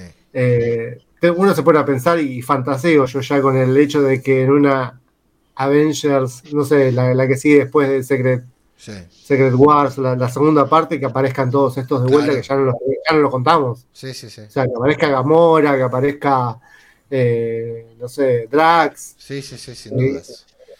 porque es la única manera que, hoy día creemos que va, puede llegar a superar Endgame, que es como el, la película que está allá arriba. De, sí, sí, que, de acá a cinco años de, repente se abran portales, por decir de alguna manera, no, no con portales puntualmente, porque sería lo mismo. Claro. Una nave, una nave Sí, sí, sí, pero que aparezcan todos, claro. Sí, sí.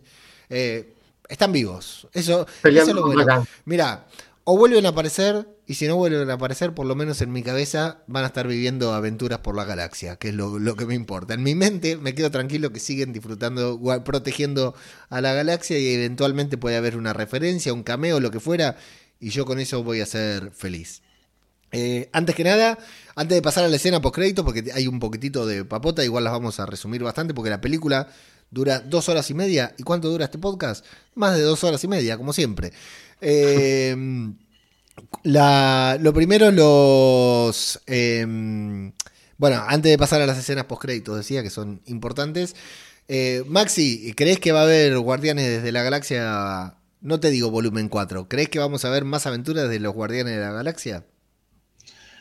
Y yo creo que eh, pronto no, tal vez, pero eh, la verdad que tuvo un cierre tan lindo que lo dejaría yo ahí por un tiempo. O sea, el grupo nuevo que quedó de Guardianes está bueno, pero, pero puede quedar. O sea, yo cuando.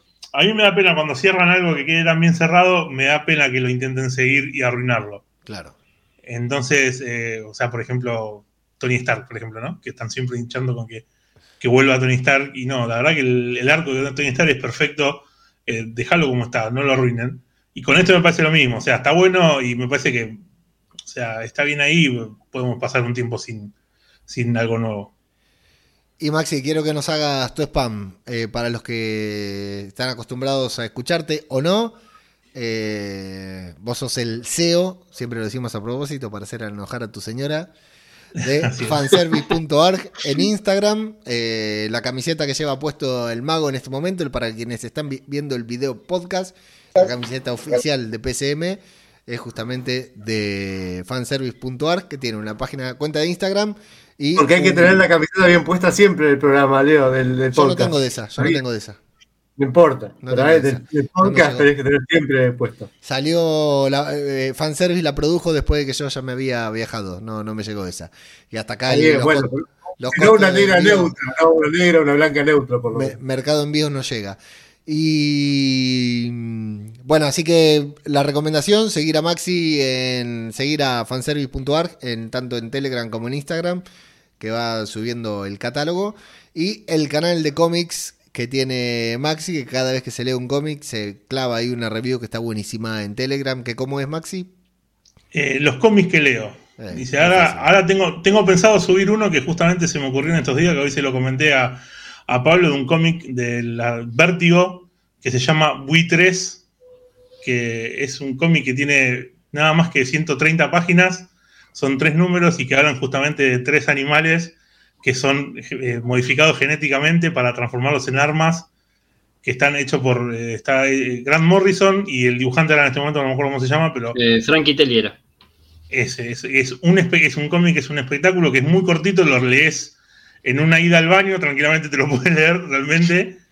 Y es una maravilla como está dibujado, como está contado todo. Y la verdad que se me había borrado, lo tenía borrado y lo recordé y digo, me parece que en este momento que estamos todos con los animales modificados, eh, puede ser interesante. Así que lo voy a estar resumiendo y en estos días ya va a estar ahí. Ahí estamos. Yo te felicito a vos, Maxi, porque el canal que tenés está muy bueno está muy bien organizado, me gusta mucho cómo tenés la organización. Habla muy bien de, tu, de tus stocks. Sí, sí, eh, es, el momento que más me gusta, cuando tengo que organizarlo todo prolijito, eso me encanta. Podría estar. Te felicito, te felicito porque está, muy bueno y el otro día me tiró la. la me subió ahí en los principales que, había subido algo nuevo y me, me colgué. Eh, te digo que los resúmenes estos de Maxi son como el cómic que vos leíste, que vos decís que son para leerlos en el baño también, ¿eh? Sí. Pues este está, está bien resumido, está bueno, es una buena lectura para, para el Bondi, para, está, está muy bueno. Te felicito. Sí, sí, sí. Sí, la verdad que me, gusta mucho hacerlo, por eso hay veces que colgué mucho con el Mundial y todo eso, pero bueno, ahora estoy de nuevo un poco más atento. Mary, ¿a vos te gustaría ver una tercera película de. una cuarta película de Los Guardianes? Aunque no sea el volumen 4, aunque no sea el mismo director, aunque cambien de estilo y con este nuevo equipo que vamos a hablar ahora en la postcréditos. Me gustaría ver más de los nuevos guardianes, como los presentan, pero no sé si ahora, eh, como, como dice Maxi, les dieron un cierre muy lindo, entonces creo que es, está bueno dejarlos, dejar a los guardianes descansar un rato este, y que la gente asiente como esta experiencia que se vivió con esta despedida de, los primeros guardianes de la galaxia. Y, y sí, qué sé yo, a mí me gustaría ver como capaz una nueva saga, pero con estos nuevos guardianes, conocer qué es lo que pasa de golpe con Adam Warlock, este, ver más la historia de Cosmos, que, sí o sea, conocer un poco más de esos nuevos personajes que se están sumando como a la banda, ¿no? Pero no, no ahora, capaz dentro de unos años más adelante, este, capaz para otra fase de Marvel, pero no, ahora mismo no. Muy bien. Y bueno, Mary, como decíamos, es la primera vez que la escuchamos aquí, no en Babel Infinito, pero sí en, eh, en, podcast cinematográfico de Marvel. Así que, Mary, contanos a dónde te podemos seguir y podemos ver el contenido que estás creando. Eh, bueno, en Instagram estoy empezando a ponerle mucho amor de vuelta. Es Ciber, así como suena, guion bajo Mary, con Y al final, eh, que hablo de todo un poco, de cine, series, eh, libros, juegos, hablo, de todo un poco. Este, y estoy empezando a ponerle mucho amor de vuelta, pues la verdad que disfruto mucho este, todo el contenido de que trae la cultura pop, ¿no? tengo un blog, pero para, otro momento seguirlo trabajando, queda como pendiente. Este, pero de momento en, Instagram me encuentran como CyberMary. Muy bien. Eh, canal que recomiendo porque muy, muy interesante, como sobre todo ahora que va levantando vuelo, como para ir apoyando para cuando vaya creciendo, ya estar ahí, ya estar acompañándola. Eh, Pablito, ¿a vos qué te pareció? Eh, tendremos una nueva, un nuevo vistazo a estos guardianes, a los nuevos guardianes, que ya podemos meternos en lo que es la escena post-créditos. Los nuevos guardianes están constituidos por Adam Warlock, eh, Rocket, Kragling, la mascota de Adam Warlock, que no recuerdo el nombre, un Groot que es muy parecido a King Groot, por decir de alguna manera, de los cómics, pero un Groot que está muy, muy papote, que hasta era una roca y una señorita, una niña llamada Faila, que puede tener cierta importancia, ¿verdad, Pablito? Sí, sí, sí, ah, vamos por eh, escúchame, no nos metamos con Faila ahora, ¿eh? Listo, no, no, no, no, iba a hablar de, para el próximo podcast, pero... Ah, Sí, sí, sí. No, no voy a decir nada sobre Faila. Eh, no, al final, bueno, eh, estuvo muy lindo las dos escenas post crédito. Eh, no Vamos creo con que la primera veamos- postcrédito. Vamos con la primera. ¿eh? Por la primera, bueno. Eh, no, no creo que veamos Guardianes eh, de vuelta. Creo que ya to- con el, con el final que tuvieron ya llegaron al techo. Eh, por ahí los veremos, qué sé yo, en alguna otra película que tenga que ver con el cosmos, qué sé yo, la- alguna otra de, Capitana Marvel quizás, eh, dando vueltas por ahí, o Cuatro Fantásticos cuando, cuando tenga algo que ver con Galactus, Sí, sí. pero más de ahí no, que, que sean, que sean un grupo secundario de apoyo, me gustaría más. Que no profundicen ya en sus historias porque ya, ya, ya tuvimos tres películas y fueron una mejor que la otra, así que Sí, creo que fue suficiente. también podría ser. Eh, yo, yo quiero, ¿eh? Yo quiero. No el volumen 4, sí quiero Guardianes de la Galaxia o los nuevos Guardianes de la Galaxia o que le pongan otro título, ¿no? Pero una Claro. nueva historia de los Guardianes, ya con otro director, con otro estilo. El estilo de James Gunn no se va a repetir, este estilo musical. eh, No, que la- que sea como dijo, como dijo Rocket cuando, cuando no mató al alto evolucionador, somos los brutos guardianes de la galaxia. Claro, que sea así. Eh, Mago, acá hay un. En la primera escena post créditos tiene una parte muy linda que tiene que ver con música. Cada uno no- menciona a sus artistas favorito- favoritos. Me causa mucha gracia Faila que dice Britney Spears y Korn. Nada que ver, pero dos cosas que nos gustan a todos mucho. Era, pará, era yo en el 2000. Claro, Claro, una, una- una niña, una niña de los 2000, claro. Sí, Sí. Exactamente. Eh, recordemos que la lista de reproducción que tiene Rocket es la del 2000, cuando empieza a sonar Florence and the Machine. Claro. Y eh, el golpe bajo de decir, esta canción es muy especial y terminar escuchando la canción de Red Bond, que es la que baila Star-Lord. ¿Qué te pareció, Mago? Muy lindo, muy lindo, emotivo momento. Me gusta, es increíble lo, lo- lo mucho que tiene el tema de la música Sí. en las películas. No sé si en los cómics es igual. Ustedes sabrán decirme, Pablo y Maxi. No, no. Sí, normalmente, sí, no, no suena lo- Sí, la sí. música en los cómics, Claro. no suena. No, no, no suena, no, pero No, por no, ahí- no, pero, Pero, por ejemplo, hay- en Umbrella Academy, la música es fundamental en el cómic también, porque está escrita por un Claro. músico. Bueno, en, eh, yo tengo el recuerdo, creo que fue una de las pocas veces que, que había, una de las primeras veces, digo, no, una de las pocas que había leído en Guardianes, eh, fue cuando empezó el evento nuevo de Secret War, el, que- el que colisionan las dos tierras y se forma un solo universo.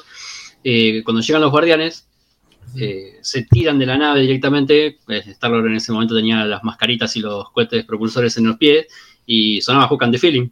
Pero eso eh, posterior a la película. Eh, no me acuerdo. No, Sí. Secret War es, es mucho anterior, me parece. ¿Es anterior? Me parece, no me acuerdo en qué año salió Guardianes, la primera. La primera película salió en 2014. Me acuerdo Y bueno, porque- sí que, sí que War anda por ahí, no sé si es 2012 o 2013, así que no, la- me tengo que fijar, pero Claro. no, está por ahí, ¿eh? 2016. La primera de Guardianes. No, eh, Secret War. Secret War. Se fue, a, Ah, se igual, fue- entonces se fue listo. a fijar a la biblioteca. Listo. No, entonces sí lo sacaron de ahí. Claro.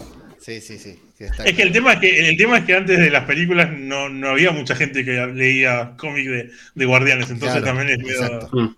Nadie los muy conocía. difícil. Claro, no los conocía nadie. No, no, solamente lo- los muy friki, los muy lectores, o en eventos grandes así, en donde aparecía, pero era muy raro. Yo después de la película fui y me compré un par de cómics de los Guardianes de la Galaxia. En mi puta vida los había leído. Ese Bueno, es eh, el tema de la. También de- le preguntaba lo de la música, porque en, en el videojuego Sí, tiene una banda sonora de la hostia también, ¿eh? claro. Tiene una banda sonora bellísima, muy, muy buena.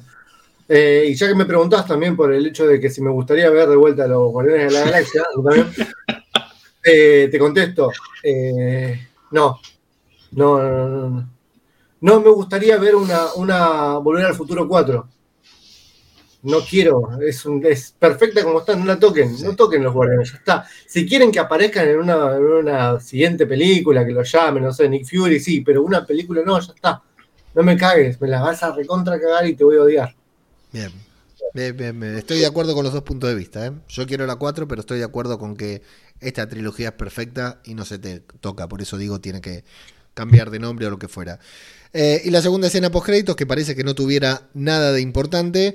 Tiene de importante que Starlo está comiendo cereales con su abuelo, hablando sobre algún cuarentón que no le gusta cortar el pasto, que Peter Quill le va a dar una mano, pero me, dio mucha intriga conocer a ese cuarentón del cual están, están hablando, que el abuelo dice, no me hagas hablar, y Peter Quill le dice, ahora quiero saber. el, el detalle ese de que en el periódico está la noticia de que los aliens secuestraron a Kevin Bacon, que me parece brutal, relacionado, vinculado con el especial de Navidad. Y lo que nos deja a todos hablando y con una sensación, a mí por lo menos, de, alegría, es que el legendario Star-Lord eh, regresará. Dos detalles. En la primera película, cuando Star-Lord se presenta ante este que no puedo recordar el nombre, el, el negro, voy a decir, o el afrodescendiente, como dice Vicky, eh, se presenta como Star-Lord. Y este le dice, ¿quién? El legendario forajido, dice, se presenta Star-Lord así como el legendario forajido, y acá es el legendario Star-Lord regresará. Pero lo que llama la atención es que son letras negras sobre fondo blanco en lugar de letras blancas sobre fondo negro. Es un detalle estúpido, pero la pantalla se funde a negro, luego pasa a blanco y después aparecen las palabras de el legendario Star-Lord regresará. Primero, yo no esperaba eso, esperaba los guardianes regresarán, esperaba el alto evolucionador regresará, no esperaba para nada, yo daba por hecho que Peter Quill, no, que Chris Pratt se retiraba de Marvel, pero bueno, a mí me genera eh, alegría o tranquilidad saber que puede haber más historias de Star-Lord. Veremos si en cine, televisión, Disney Plus, cuando digo televisión digo Disney Plus, ¿no? ¿De qué manera? Pero bueno, sabemos que regresará Maxi. Sí, sí, a mí me, también me pareció súper extraño y aparte me, la verdad que no sabría, no, no, tengo idea de qué puede ser, porque justamente, o sea, el legendario Star-Lord y es alguien que está retirado en la Tierra, o sea, no tiene mucho de legendario justamente en ese momento él. Sí. Entonces, ¿qué, ¿para dónde irán? La verdad que no tengo ni idea, me, me, dejó, creo que es lo que más intriga me dejó de la película. Sí. En, el, en el videojuego, eh, Star-Lord es un rockero. Eh, por ahí te lo meten como una especie de, de que se hace una banda y hace música. Claro, una comedia de Disney Plus. La compro, la compro, ¿eh? La quiero, pago, pago. Sí, renuevo mi suscripción. Pablito. Si es así como dijo el pago, lo banco, ¿eh? Si no, que se queda ahí en la casita comiendo cereal. ¿Y Mary, el legendario Star-Lord? Es como que me, me, me, me, generó expectativa, pero este, como que no, no sé en qué contexto podría llegar a aparecer eh, Peter Quill de vuelta como Star-Lord, como dijeron, o sea, eh, estás en la Tierra, ¿cómo, ¿cómo vas a volver a ser el, el Star-Lord que eras? Ahora estás cortando pasto, sí. amigo. sí, eh, creo que despierta muchas dudas, tanto como este cambio estético de poner el fondo blanco que a mí me rompe la cabeza, eh, porque lo volví a ver hoy esa, esa, esa, escena para ver si le sacaba algo más y ese cambio estético me, me, rompe la cabeza porque por algo lo hicieron, no es casual que hayan hecho eso. Eh, pasa de negro a blanco, que es un contraste. Eh, sin meternos en teorías, voy a decir una palabra. Primero, bueno, que puede regresar en un próximo Assemble.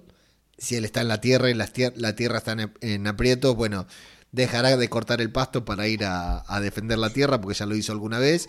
Y segundo, voy a decir la palabra que puede justificar cualquier cosa de ahora en adelante, multiverso. Puede aparecer el legendario Star-Lord y que no sea Chris Pratt. Eh, y con eso ya, ya tenemos todos salvados. Un eh, hechicero lo eh, Sí, exactamente. Es lo que todo lo justifica. Bueno, para mí, para mí no. Eh, ya dijimos, una película redonda, una review complicada, una reseña complicada porque es imposible abarcar por todos lados. Una película que, una trilogía que comenzó. Eh, James Gunn es un director marginado, por decir de una manera. No es Scorsese, no es Francis Ford Coppola, es un tipo que hace películas diferentes para gente diferente. Y esto yo no digo ni que sea ni mejor ni peor. Es un outsider que ahora sea top, la gente, eh, seamos todos fanáticos de James Gunn y grandes productoras como Warner esté dispuesto a desembolsar enormes bolsas de dinero por una persona así, pero es un tipo que siempre pensó diferente, escribió distinta, diferente y tuvo una mirada diferente. Nos puede gustar más, nos puede gustar menos. Eh, evitando comparaciones con uno de mis favoritos, que es Tarantino, por ejemplo, es una de esas personas que siempre buscó tener que las películas tengan su firma, su sello, es un artista. Eh, pero es un outsider, nunca va a formar círculo de la casta de Hollywood porque no, no es lo que le va, le van otras cosas. El tipo le va a leer cómics y escuchar música vieja. Eh, es un friki. La primera película era sobre cuatro o cinco marginados que se caracterizaban por sus diferencias, que no les quedaba otra que juntarse y que no les quedaba otra que hacer cosas buenas cuando ellos lo único que querían era hacer cosas malas. Es una, como una película de redención. La segunda película es una película que va sobre la familia, en la que, sobre la familia que elegimos, ¿no? Como decía Maxi, el padre que elige ser padre, no necesariamente el padre que, que, concibe un hijo. Eh, la, la, segunda película va sobre eso, sobre familia, sobre integración, sobre eh, cómo elegimos a la gente con la que vamos a convivir y junto a la que vamos a, estar toda la vida o, o un periodo de tiempo como en este. Y esta tercera película va sobre la, que me encantó, ¿eh? sobre la autoaceptación, o sea, más allá de que todos tienen... Eh, Nebula está todo el tiempo diciéndole a Drax que es un idiota, eh, Drax diciéndole a Mantis que es gilipollas, eh, bueno, Star-Lord, Mantis le dice a Star-Lord que se escapa de la Tierra, Mantis se da cuenta de que nunca tomó una decisión por su propia cuenta, Gamora de que no es una guardiana, sino es una devastadora, eh, y Rocket, bueno, que también, que es un mapache, por ejemplo, ¿no? La película va sobre diferentes especies, sobre autoaceptación. Esa frase que estaba en el tráiler, vos no querías algo perfecto, vos odiabas las cosas tal como era, le dicen al alto evolucionador. Algo que le pasaba a ellos también. Todos se odiaban entre ellos, pero no les quedaba otra que estar juntos. Se odiaban por sus diferencias. Y terminan aceptando las diferencias de los demás y sus propias diferencias. Es una película que va sobre la autoaceptación de, de, un grupo de personas muy outsider, muy marginal, que me parece eh, espectacular el final. Me parece que tiene un cierre perfecto. Eh, cada película tiene su subtrama y por eso digo, era imposible ponernos a analizar escena a escena porque es enorme la cantidad de subtemas que toca los Guardianes de la Galaxia en general en Marvel, en el universo cinematográfico y en esta película en particular. Así que para mí, eh, esta película, voy a decirlo así, eh, ya sin suspenso ni nada, porque esto ya no va a tener edición, se lleva un 10. Esta película se lleva un 10 por mi parte. Tu puntaje y tu valoración final, Pablito. 9 eh, porque en Game es el 10. Bien. Mi 10 también es Winter Soldier, ¿eh? pero. Bueno, y tu valoración, aparte del puntaje, yo estuve hablando como 5 minutos diciendo mi opinión de la película. Ah, bueno, no, sí, qué sé yo, no lo dije al principio, que es una, de las mejores. Así. O sea, no me parece que esté dentro del top 5, pero sí dentro del top 10, por, lo menos de las que me gustan a mí. Eh, creo que sí tiene, es una de las que tiene un mejor cierre de personajes. Y bueno, nada, esperemos que, que ya deje, de hablar porque no, no, tengo más argumentos. Nos vimos. Maxi. No, bueno, para decir ya, la verdad que con, todo lo que dije ya me veo como que también me quedé. Y aparte vos, el análisis que hiciste vos, eh, comparto eh, en todo lo que dijiste. Y sí, el puntaje, eh, como dijo Pablo, ponerle que hay películas que son un 10, que para mí son Infinity War y Winter Soldier, esta entonces es un 9.50. Otro que me mete. Lo matás con los decimales, ¿eh? Otro lo matás. No importa, ya tengo la calculadora acá. Mary. Eh, no, yo coincido con, el análisis que hiciste. Este, para mí fue un 10, o sea, yo salí muy contenta de la peli. Eh, quería verla de nuevo, o sea, ya quiero verla de nuevo. Este, así que sin, sin ahondar demasiado, porque creo que todo lo que podríamos decir ya, ya lo incluiste. Eh, sí, para mí es un 10. Por más que haya otras películas de Marvel que haya disfrutado mucho y que también me parezcan que merecen esa puntuación, ¿no? Creo que es un, fue un gran cierre para, para esta saga. Tengo miedo. Mago. Dos. no, tanto 33 periódicos. Tanto, tanto no, Paulín. Eh, Endgame es lo que es porque son 25, 24, 23, 22, ya no sé cuántas películas son. Es una obra de arte Endgame.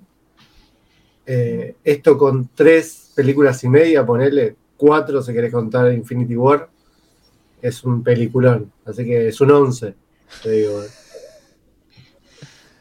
Con menos películas que Endgame es mucho mejor. Es, es lo mismo que Endgame, te, te podría decir.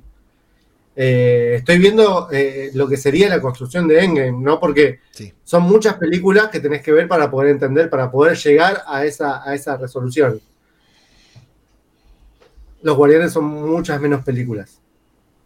Entretenidas o no, algunas, esa, pero estamos analizando la última que es buenísima, que es perfecta. Que no se le cambiaría nada. Nada, es Yo- un onda. Yo para no complicarte las cuentas también le pongo 10, Leo. No, que ya, también- ya- ya- ya- ya le hice la cuenta, ¿eh?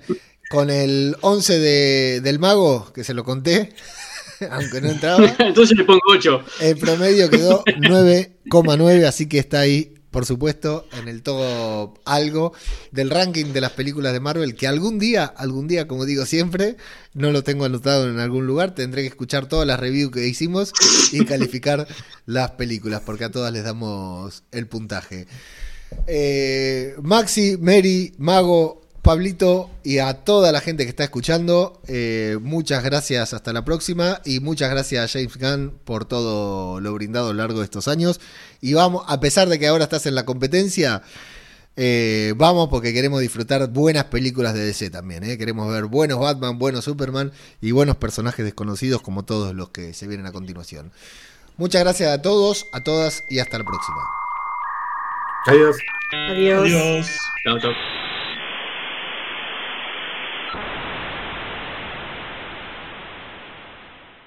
Quería hablar del hijo de puta que, que pidió pochoclos dulces y salados. No me dejaste comentar. Comentalo, lo meto en la postcrédito. No, no, no, está bien, está bien, ya está. Un hijo de puta al principio pidió. Le preguntan, ¿qué querés, pochoclos dulces o salados?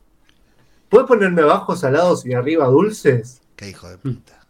Se sentó ahí, nomás lo Ah. ¿combinado pidió? Sí, sí, un hijo de puta. Yo eh, pensé que el hijo de puta era el del pochoclero que le quería vender salados. No, no, no, el flaco pidió, encima abajo dulce, abajo salados y arriba dulce.